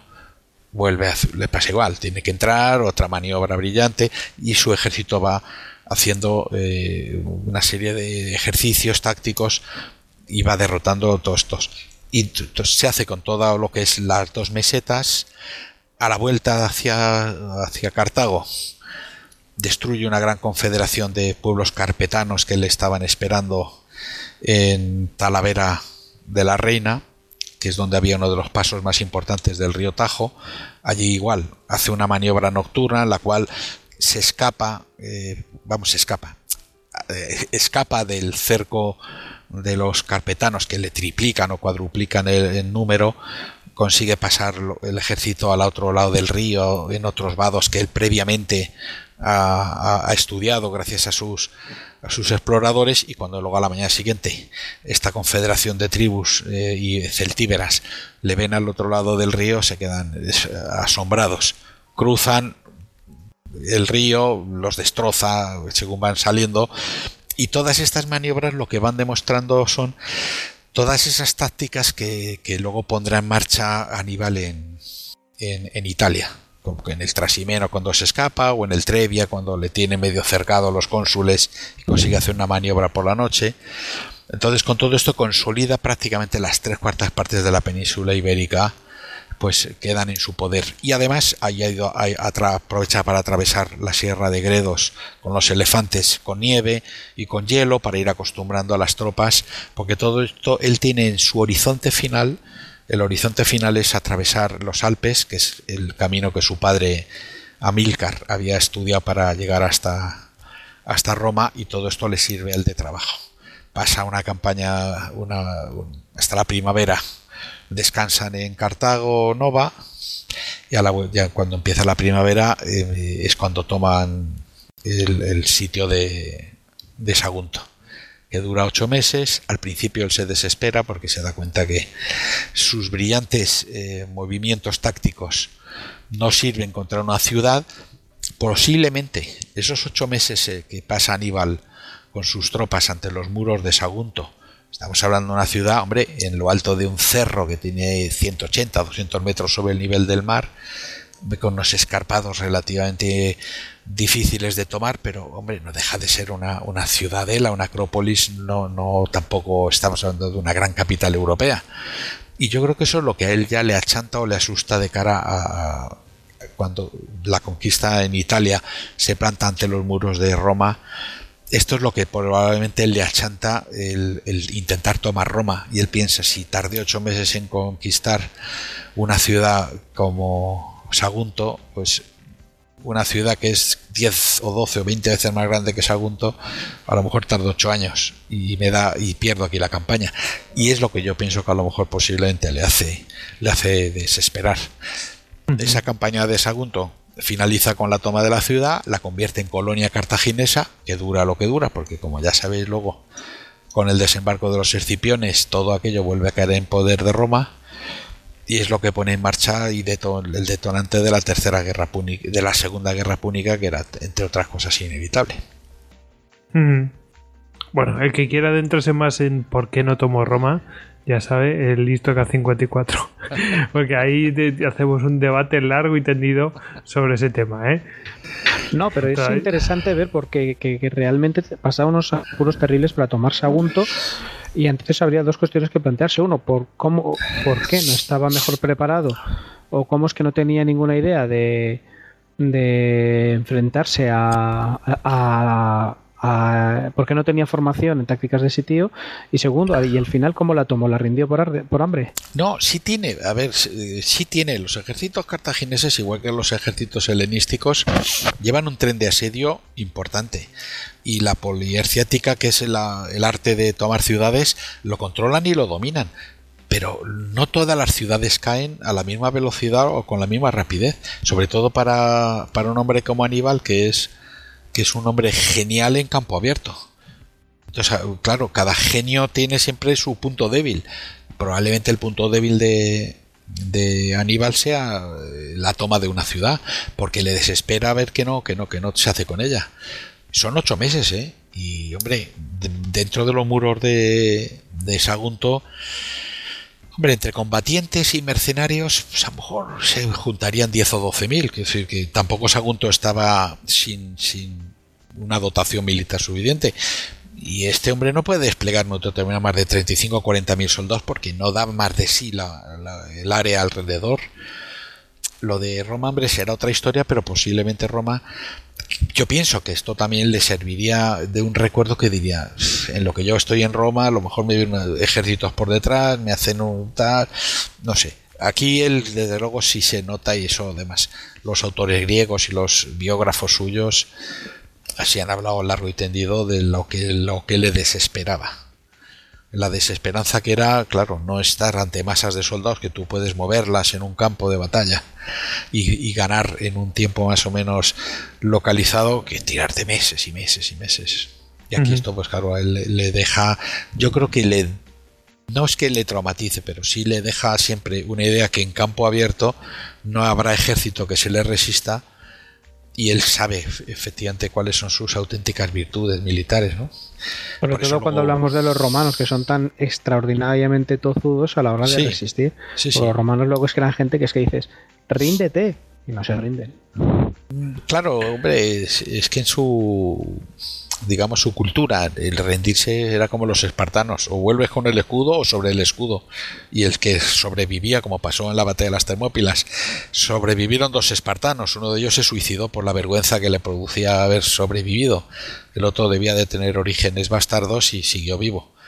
Entonces esto es, es- evidente que es así. Claro luego Máximo en las en, las, en la Segunda Guerra Púnica, cuando consigue que el Senado le otorgue a él todos los poderes, incluso le nombre dictador, la táctica que sigue es no enfrentarse a Aníbal en campo abierto nunca. Hay que eludirle, porque da igual que pongamos un ejército de 100.000, de 200, con- de un millón de soldados. Aníbal nos va a ganar siempre. Y ese terror, un poco también, ese terror eh, psicológico de pensar que haga lo que haga me va a derrotar en campo abierto, pues es lo que le hace que le vaya rehuyendo y se cierran las, en las ciudades amuralladas y, claro, Aníbal ya ante las ciudades amuralladas ya le pasa que ya las ve con otro respeto, ¿no?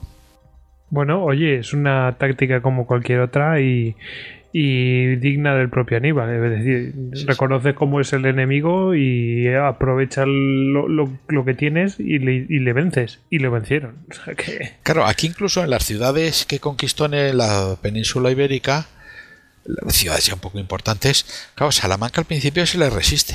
Quiero decir que él, él hace todo lo posible y él es, él es un hombre que sabe, que sabe cómo tiene que organizar un asedio, porque es un militar completísimo y lo que hablamos además, ha estudiado con maestros y la, y la, y la y las tácticas de, de tomar una ciudad están ya estudiadas y hay tratados desde tiempos de los griegos y todos los imperios helenísticos, sabe todo lo que tiene que hacer y sabe cómo se toma una ciudad, no, no es, no es, no es un, un novato.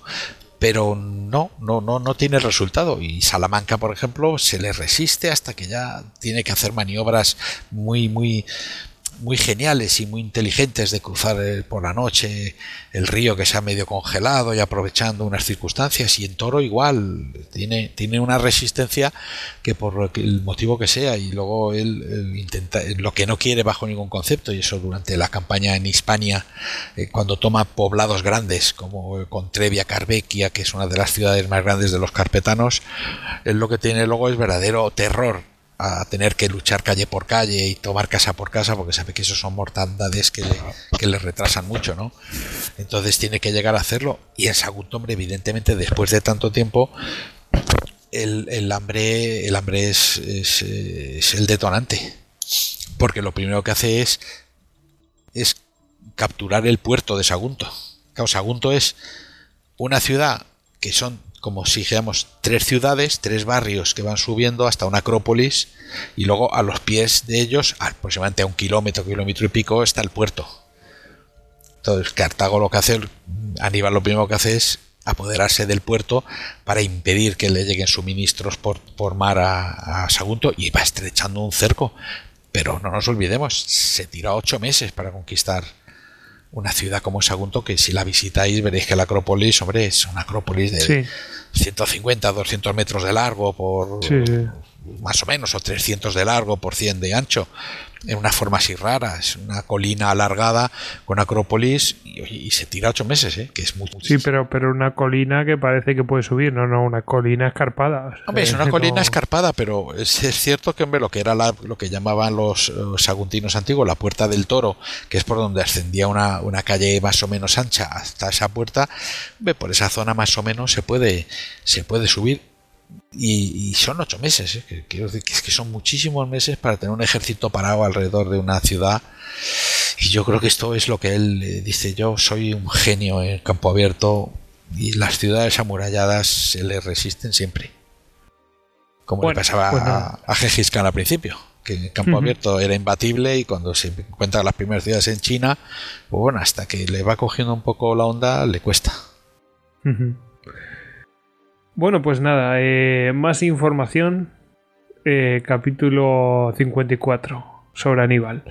Vamos a ir a las consecuencias y legado de Cartago en, en Hispania, Iberia, en fin.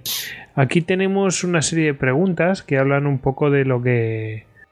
Eh, bueno, pues eh, un poco de todo, ¿no? Y consecuencias, ¿no? Dice Moisés Gómez Martín que aportaron los íberos y que se quedaron de la cultura íbera. Por último, en el tema militar, adoptaron alguna táctica o técnica de combate íbera, qué unidades íberas les plantaron cara con más éxito, cuáles les fueron más efectivas y por qué. Gracias y seguida así. José Martínez dice cuál fue el número máximo de militares de Cartago en Hispania. Luego Antonio García, papel de las tribus íberas como aliadas de Cartago y proporción de las mismas en las filas cartaginesas. Eh, bueno, cartaginesas, sí. Eh, bueno, esto, este es un primer bloque sobre el tema de, bueno, el legado del, eh, de Cartago y de, y de la influencia ibérica en, en las tropas, bueno, en el ejército cartaginés. Bueno, ¿qué, qué podemos decir de todo esto? Esto me redundamos un poco lo que hemos hablado antes Sí. de todas las, las tropas que va incorporando. Y, y claro, que aquí hay una, la pregunta de José Martínez dice, ¿número máximo de militares de Cartago en Hispania? Claro, si consideras a los mercenarios... Pero es que esos son, Hombre, son nativos. el ejército para, Sí, vale, para- el ejército cartaginés formado por mercenarios de todo cuño y de toda pro- procedencia el ejército en tiempos de Aníbal cuando va a iniciar el, el- el viaje el tremendo viaje hasta Italia hablaríamos de un ejército alrededor de 100.000 soldados de los cuales, como los carpetanos no quieren ir y tampoco quiere llevar un ejército tan numeroso, al final él se iban, fueron 60.000 más o menos de infantería, más caballería, aquí se quedarían otros 40-45.000 más las levas. Yo creo que sobre los 100.000 soldados sería el, el número el número del ejército que tendrían en, en general. El papel de las tribus iberas, claro, es fundamental. La caballería es lo que hablábamos antes, la caballería es edetana. Fundamentalmente lo que viene del origen del origen eh, ibero. Caballería edetana, que es una caballería extraordinariamente buena. Y luego de infantería tiene los turdetanos del, del Valle del Guadalquivir, tenía los oretanos de la zona de Jaén, los bastetanos y contestanos que eran eh, gentes de, de la zona de, de Alicante, Elche y tal, y los mismos solcades que también formaron en, su ejército. Todos los pueblos iberos que tienen contacto con, con, eh, con Aníbal forman parte de su ejército. La influencia no es que sea influencia, es que se van asimilando. Cuando pasa el Ebro empieza a, cami- a caminar ese ejército imponente hacia, hacia los Pirineos, entran en contacto con los ilergetes que están al mando de Indíbil y Mandonio. Estos también se incorporan al ejército cartaginés, pero se quedan, digamos, en la península ibérica para protegerla de cara a una posible ataque romano. Entonces la influencia total, pero por otro lado también los celtíberos forman parte de ese ejército. Grandes unidades de carpetanos, grandes unidades de bacceos, van muchísimos eh, lusitanos que hacen de la guerra su forma de vida y la, y la caballería celtíbera que esa eh, le, da, le da la victoria como caballería pesada. Entonces toda esa influencia no es influencia como tal. Cartago necesita mercenarios y los mejores mercenarios, más allá de los mercenarios profesionales griegos o italianos, son los de la península ibérica y todos estos se van incorporando, claro. Adoptar técnicas de combate de iberos no se adoptaron.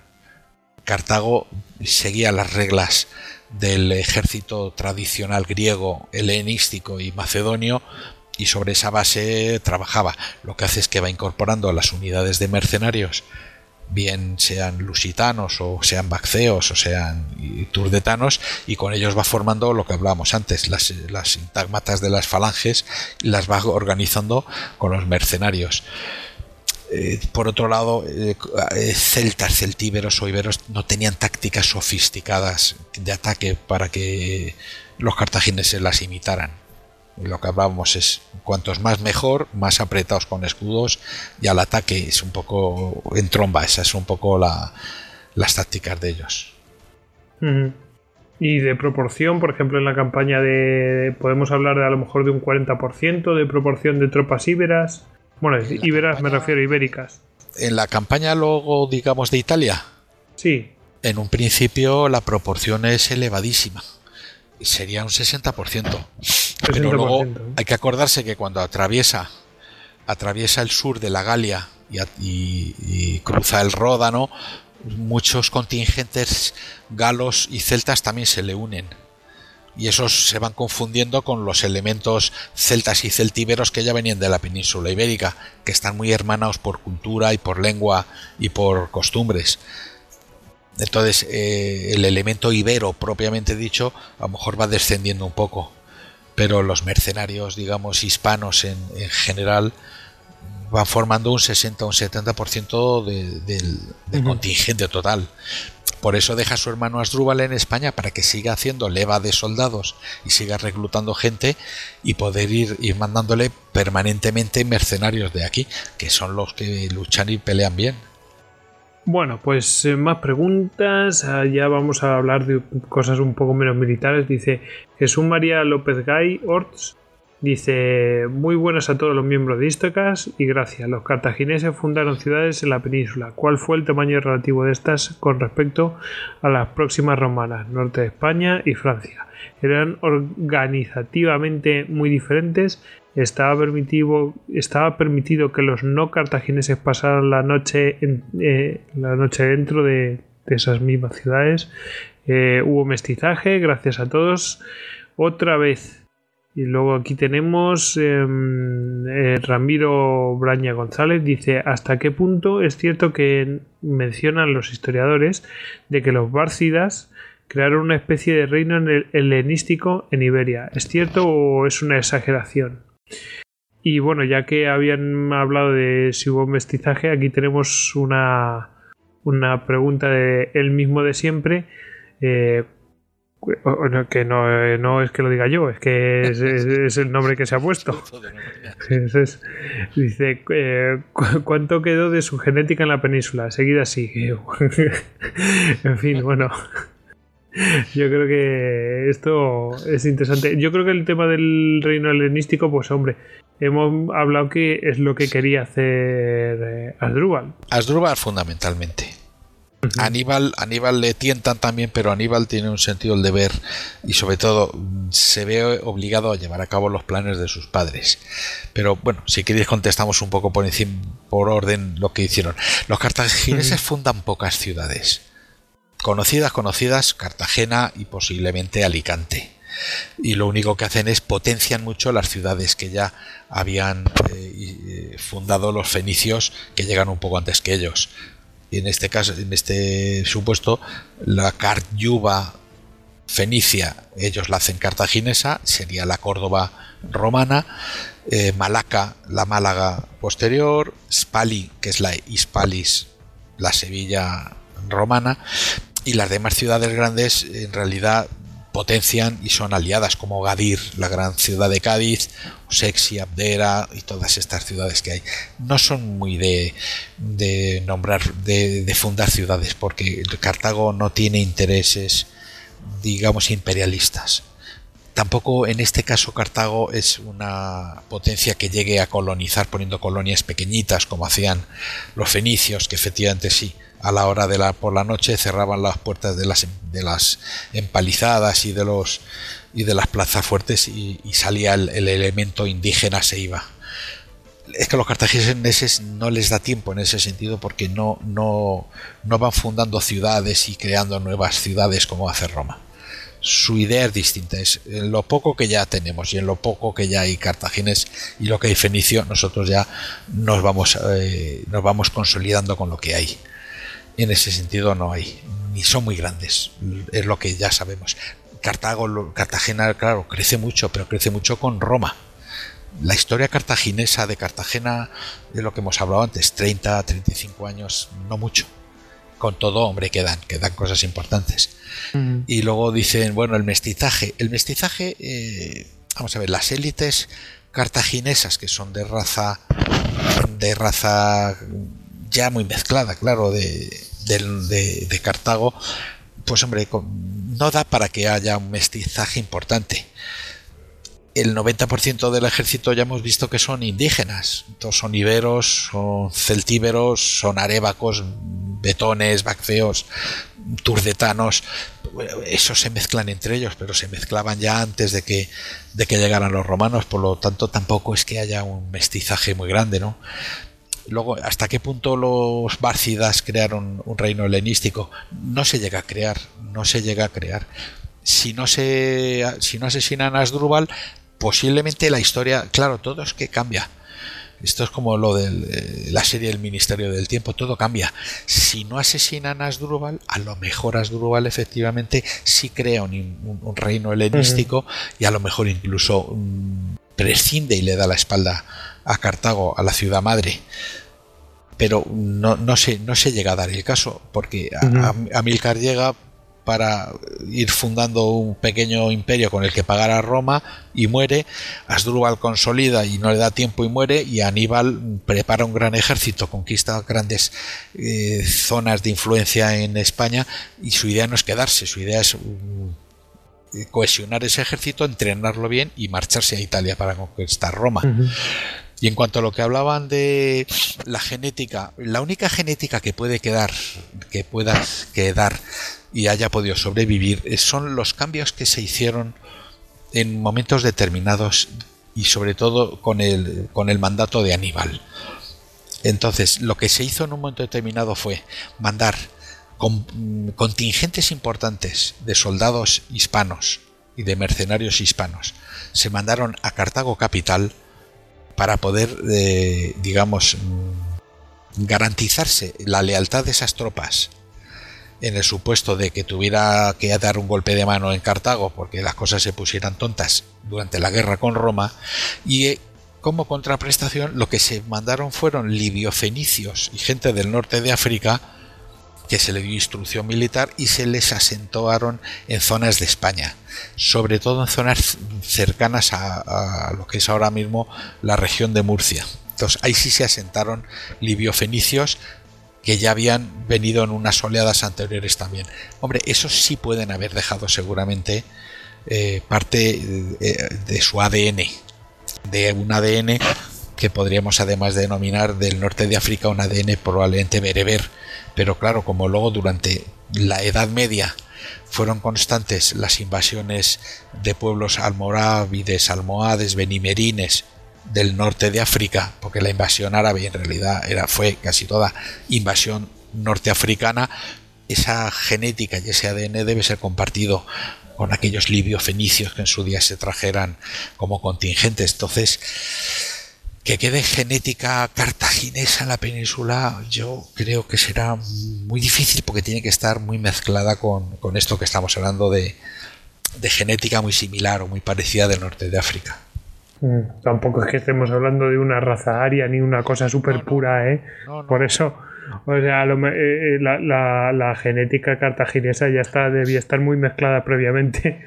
Es que la genética cartaginesa, claro, eh, lo que en su origen fuera eh, una serie de colonos de Tiro, fenicios, que vinieran con, con una genética concreta, pero claro, tampoco es una etnia que sea tan distinta o tan diferente como de, de otros pueblos de Oriente Medio y de Oriente Próximo, de los pueblos sirios o cananeos, bueno, y de esos que vinieran unas familias al norte de África y esos al cabo de 800 años, eh, 300 años, 500 años se van mezclando.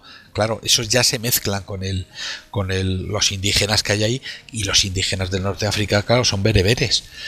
Todo eso, todo ese componente genético de bereberes es que van a venir mil años después a la península ibérica, porque en el 711, cuando viene la invasión de Muza y Tarik, árabes, árabes, árabes de la península arábiga vienen 20, como el que dice. El resto son 14.000 norteafricanos moros que, cruzan el, el estrecho.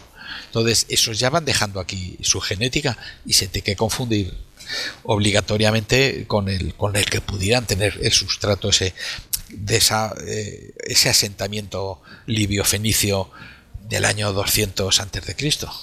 Es decir, yo lo veo muy complicado que se pueda descubrir.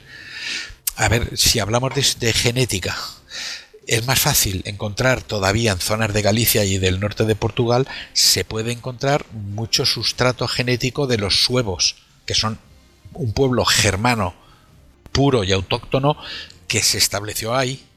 O se puede encontrar cosas de o genética de los vándalos o de los visigodos, porque hombre, vinieron en mucho mayor número y en mayor proporción. Pero esta otra genética yo creo que es muy difícil o muy complicada. De todas formas, es una- un tema, vamos, que no tiene, eh, en mi opinión, no es tan importante como otras cosas, como por ejemplo las que vienen a preguntar aquí, que yo creo que sí que tienen más, eh, no sé, eh, representación, tal. Dice Tony Benavides Villalba, dice, buenas otra vez. Tengo una otra duda que queda queda algún resto arquitectónico cartaginés en la península. Gracias, soy mis ídolos. Y en la misma línea, bueno, pues viene eh, CRL, eh, bueno, CR Loquox dice, me gustaría saber eh, cuáles son los vestigios visitables más importantes de la península. Entiendo que cartagineses, si es que los hay, Eh, si es que los hay, claro. No, yo desconozco porque de dónde llegaron estos vinieron los romanos después. lo que hay Cartagena. en Cartagena. En Cartagena sí se conserva y es muy muy recomendable. Queda unos lienzos de la muralla cartaginesa, de la muralla púnica. Además han hecho un centro de interpretación precioso y están los lienzos de muralla entre unas paredes de cristal, se pueden ver y estudiar. Es lo más, eh, digamos, lo más eh, importante que queda y alguna cosita que se ha ido sacando en Cartago, eh, perdón, en Cartagena, porque la, eh, Cartagena era una península más o menos como si fuera un pentágono, eran como cinco lados más o menos, rodeada por cinco colinas. Entonces, en lo que fue la Ars Asdrúbalis, la, la colonia de la colina de Asdrúbal, ahí se han encontrado algunos restos del antiguo palacio de gobernación de época de los cartagineses, algún restito de algún templo, pero muy poco. La muralla es lo que más queda y algunas cositas más que se han puesto. No, no hay mucho porque, insistimos, es que no les dio tiempo a poder desarrollar una, una, una gran ciudad. Si los cartagineses hubieran ganado la guerra, la segunda guerra púnica, pues Cartago Nova, que entonces ya eh, eh, tendría entre 30 a 35 mil habitantes, a lo mejor se había convertido en una urbe de 100 mil, habría crecido tremendamente y se habría quedado mucho. Pero es que luego Cartagena fue una gran ciudad en tiempos de Roma. Y de hecho ya le dio nombre a toda la provincia, la cartaginense. Era toda. Y casi todo lo que hay, eh, que fueron 30 años de historia cartaginesa y, y- y 500 años de historia romana. Entonces, Cartagena, la muralla cartaginesa sí merece la pena verla. Mucho más allá de eso no hay. Bueno, vamos, has mencionado antes el Ministerio del Tiempo, pues, por cierto, serie que yo personalmente recomiendo porque me he hecho unas risas que no veas. En fin, eh, a ver, eh, aquí tenemos una pregunta, es la última pregunta y, y él mismo confiesa, así que Tane Matt dice, un poco de historia ficción ¿Cuáles habrían sido las consecuencias si Cartago hubiese derrotado a Roma en las guerras púnicas? Bueno, no os digo que, que, que os mojéis, simplemente que, bueno, a ver, una entelequia, no sé. Una telequia. Es que no sé cómo definir esto, Nosotros no hablaríamos. este what if. no hablaríamos español porque no los romanos no habrían venido. O sea, hablando un poco de España y de Hispania, los romanos no habrían venido, no hablaríamos latín. ¿Y qué habría pasado? es que se ha- no habría ganado las tres guerras púnicas, pero a la larga habría ganado Roma. Quiero decir, esas tres primeras guerras púnicas a lo mejor las hubiera podido ganar Cartago. Pero es que la idiosincrasia de Cartago no se iba a poder enfrentar a una república militar como era Roma. Entonces, Y tan, y tan políticamente poderosa, porque y como hablamos en el 54, en el episodio 54, es que eh, había una maquinaria política claro, que, que funcionaba, que todo el mundo quería ser ciudadano romano y levantaban cualquier cantidad de, de- de soldados. Claro. Entonces, ¿le habría ganado a lo mejor la primera guerra púnica con Amílcar? Seguramente, vamos, sí. Si le hubieran apoyado, sí. ¿Hubieran ganado la segunda guerra púnica con Aníbal? Pero a lo mejor, eh, quiero decir, si hacemos política ficción o historia ficción de verdad, eh, si hubieran ganado la primera guerra púnica, no se habría llegado a la segunda guerra púnica. Porque entonces si hubiera ganado la guerra de Sicilia, es Roma la que habría tenido que pagar las indemnizaciones. A lo mejor. Cartago no habría desembarcado en Hispania porque no tenía esa necesidad. Y se habrían dedicado que- a comerciar y se habrían dedicado a pero es que es que lo, sabes lo que pasa los sucesos históricos y sobre todo el progreso de los pueblos en la historia es muy difícil porque los romanos tenían dentro de sí mismos como si dijéramos un gen un gen ganador. Entonces ese gen ganador y globalizador y universalista eh, tiene que te- tenía que terminar saliendo al final por A o por B. Entonces hubieran perdido la primera guerra púnica se hubiera quedado un status quo Roma hubiera seguido siendo una república austera más o menos pequeña circunscrita a aproximadamente la mitad de la península ibérica con todo el sur sin su dominio y el norte tampoco, son lo que es la parte central. Y Cartago pues se hubiera dormido a los laureles como nos decían a nosotros de pequeños cuando en el Pues cole sacabas un día buenas notas y luego te quedabas así y tal, pues habría dormido un poco en los laureles y seguramente Roma en la sombra habría había pergeñado algún tipo de, de maniobra para salir adelante y los soldados hubieran seguido movilizándose. Y luego también le pasa una cosa, a Roma nunca le faltó dureza, ni crueldad, ni brutalidad para tratar a los vencidos. Y Cartago no tenía esa, esa mentalidad, con lo cual Cartago seguramente habría sido muy liviana, se habría conformado con que le mandaran una serie de talentos de plata todos los años, que siguieran comerciando estos a su bola, y Roma se habría seguido militarizando y seguiría, eh, habría seguido haciendo un ejército. Con lo cual, Fíjate, si pelean que- dos boxeadores, el que tiene capacidad de encaje es buen fajador y además tiene buen, buen crochet, pues noquea. Fíjate, pero si- sin buscar venganza, ya andan buscando acabar con Cartago. Sí, eh, sí. A ver, me refiero a Catón el Viejo, etcétera. Sí, o sea, sin haber perdido las guerras. No, no, no, claro. Sin- y sin ser en ese momento Cartago ningún tipo de amenaza militar, porque Claro. Cumplían con todo lo que se les mandaba.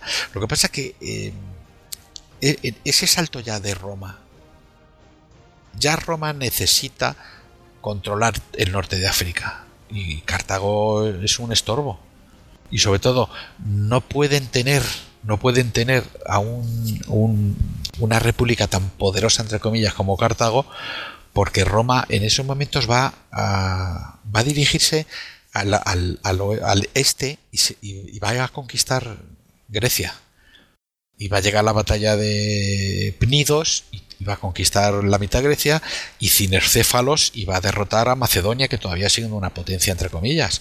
Y luego se va a meter con Antíoco y con Siria. Es decir, Roma para expansionarse hacia el este, que es su gran ilusión, necesita ya no tener enfrente prácticamente, porque están en un eje, si, geográficamente, si lo veis, están prácticamente en un eje de norte a sur, Roma, Sicilia y Cartago. Claro, Cartago tiene que desaparecer. Porque ya no puede ser esa potencia que yo cada vez que le pego hachazos es como la Alemania de, de- de las guerras. Pues le pego el hachazo y, y se levanta. Y le vuelvo a dar otro hachazo y se levanta. Entonces, claro, no, porque al final yo creo que Catón el Viejo, como dices tú, Goyes, en el fondo su mentalidad subyace que es nacerá uno más valioso que Aníbal y que Amílcar y ese sí que terminará dándonos a nosotros un día nuestro merecido. Y hay que cargarse, claro, hay que cargarse. Y si no se carga a Roma, a Cartago, Roma no llega a ser lo que es. El imperio que va desde el oriente hasta el occidente, toda la cuenca mediterránea ya sin rivales y ya con una idea absolutamente de expansión imperial. Yo soy mm, verdaderamente pro cartaginés, pero cuando ya acaba las guerras púnicas ya me declaro 100% pro de romano porque es- llegan a unos niveles absolutamente impensables. Y nosotros hemos sido romanos, claro. Sí, sí. Y, y bueno, eh, aunque a alguno le pese, eh, suerte que hemos tenido. Sí, sí. en fin. Bueno, pues eh, hasta aquí hemos llegado con este podcast. Eh, lo único que ahora nos toca hablar de la bibliografía. Por supuesto, recomendar la saga que, que has escrito tú, eh, eh, Luis, la- El León de Cartago del, del 2012, la que habla sobre Amílcar, eh, la camada del león, que es, pues eso, la camada de ese mismo león, de Amílcar, 2013. Eh, eh, y luego la conquista de Hispania, eh, 2015. Bueno, eh, los tres creo que son de ediciones B, ¿no? Los tres son de ediciones B. Y bueno, para adquirirlos están en en ebook. Ah, perfecto. Genial. Bueno, pues para el que quiera. O sea, eh, no, tiene pérdida porque, vamos, eso ya está en la librería, es el último, el del 2015. En fin, no hay ningún problema. Y, y algún libro que a ti te realmente te haya resultado interesante para, para apoyarte para escribir los libros o que resulte interesante para alguien que se quiera adentrar eh, de alguna manera más específica, algo, lo que te apetezca. Pues mira, yo recomendaría, por ejemplo, un libro de José Alcaide que se titula Los mercenarios españoles de Aníbal, de la editorial Almena. Y luego yo creo que este mismo tiene otro que son Los mercenarios, sí, de Ignacio Lago, Los mercenarios españoles en la batalla de Zama, también de la editorial Almena. Y luego, hombre, los clásicos. Luego ya tienes eh, los clásicos Polibio, que es el, el autor por definición a que es un poco pesado, de Juan Santos, Los pueblos de la España antigua, que es muy interesante, de Rubén Sáez, Cartago contra Roma, también de Almena, ediciones. Hay, son dos, tres que yo creo que son libros muy, muy, muy recomendables. Hombre, la historia de Escipión el africano, me estaba acordando ahora también, de Javier Cabrera, de la editorial Aldebarán, me parece que es. Bueno, son libros que, que para que traen mucha mucha mucha materia sobre la Hispania antigua y sobre los pueblos y las relaciones de unos y otros. Bueno, pues eh, ahí queda esa recomendación y, bueno, darte las gracias por, por tenerte aquí por tercera vez y ya sabes que eh, cuando quieras estás invitado a tratar cualquier tema de especi- especialmente lo que a ti te gusta, que es historia antigua, no hay ningún problema porque vengas aquí con- para hablar, yo qué sé, pues de las guerras médicas, por ejemplo, y, y ahí lo dejo caer. Pues ¿Eh? yo recojo, recojo el guante y encantado. Ya sabéis que conmigo podéis contar. La historia Bueno, antigua me encanta, la historia, historiografía militar, todo me parece muy interesante. Y contáis conmigo, encantado. Bueno, un, un placer, ¿eh, Luis? Un abrazo Así a los tres. Despedimos aquí a Luis de la Luna Valero, a arroba L de la Luna, que lo podéis encontrar también en Twitter y preguntarle cualquier cosa. Él contesta, ¿eh? que lo, lo sé. Contesto, sí, y en Facebook sí, sí. también contesto. Eso es. Eh, Soy contestón. y bueno, bueno, y despedimos también a Alex, arroba Alejandro HDZ Bueno, Así chicos, que- pues nada, pues maravilloso. Vamos a por más y hasta la siguiente. Eso es. Eh, bueno, chicos, eh, el que se despide ahora soy yo, arroba goyic barra hojas al duero, y ya sabéis que a todos nosotros nos podéis encontrar en las redes sociales, en Twitter, Facebook, Google Plus, Pinterest, en istocast.com, que es nuestra web, y si queréis eh, escribirnos cualquier correo, ya sabéis, info arroba istocast.com. Y si os ha gustado este programa, pues dejadnos una reseña en iTunes. Si no, os tendremos que mandar otro Barkida y que, que vaya por vosotros. Así que nada. Eh, hala, chicos, todos a despedirse. Sí. Un abrazo Venga. para todos. Y Ah, hasta la, hasta la próxima. Aupa Istocast, hasta la próxima.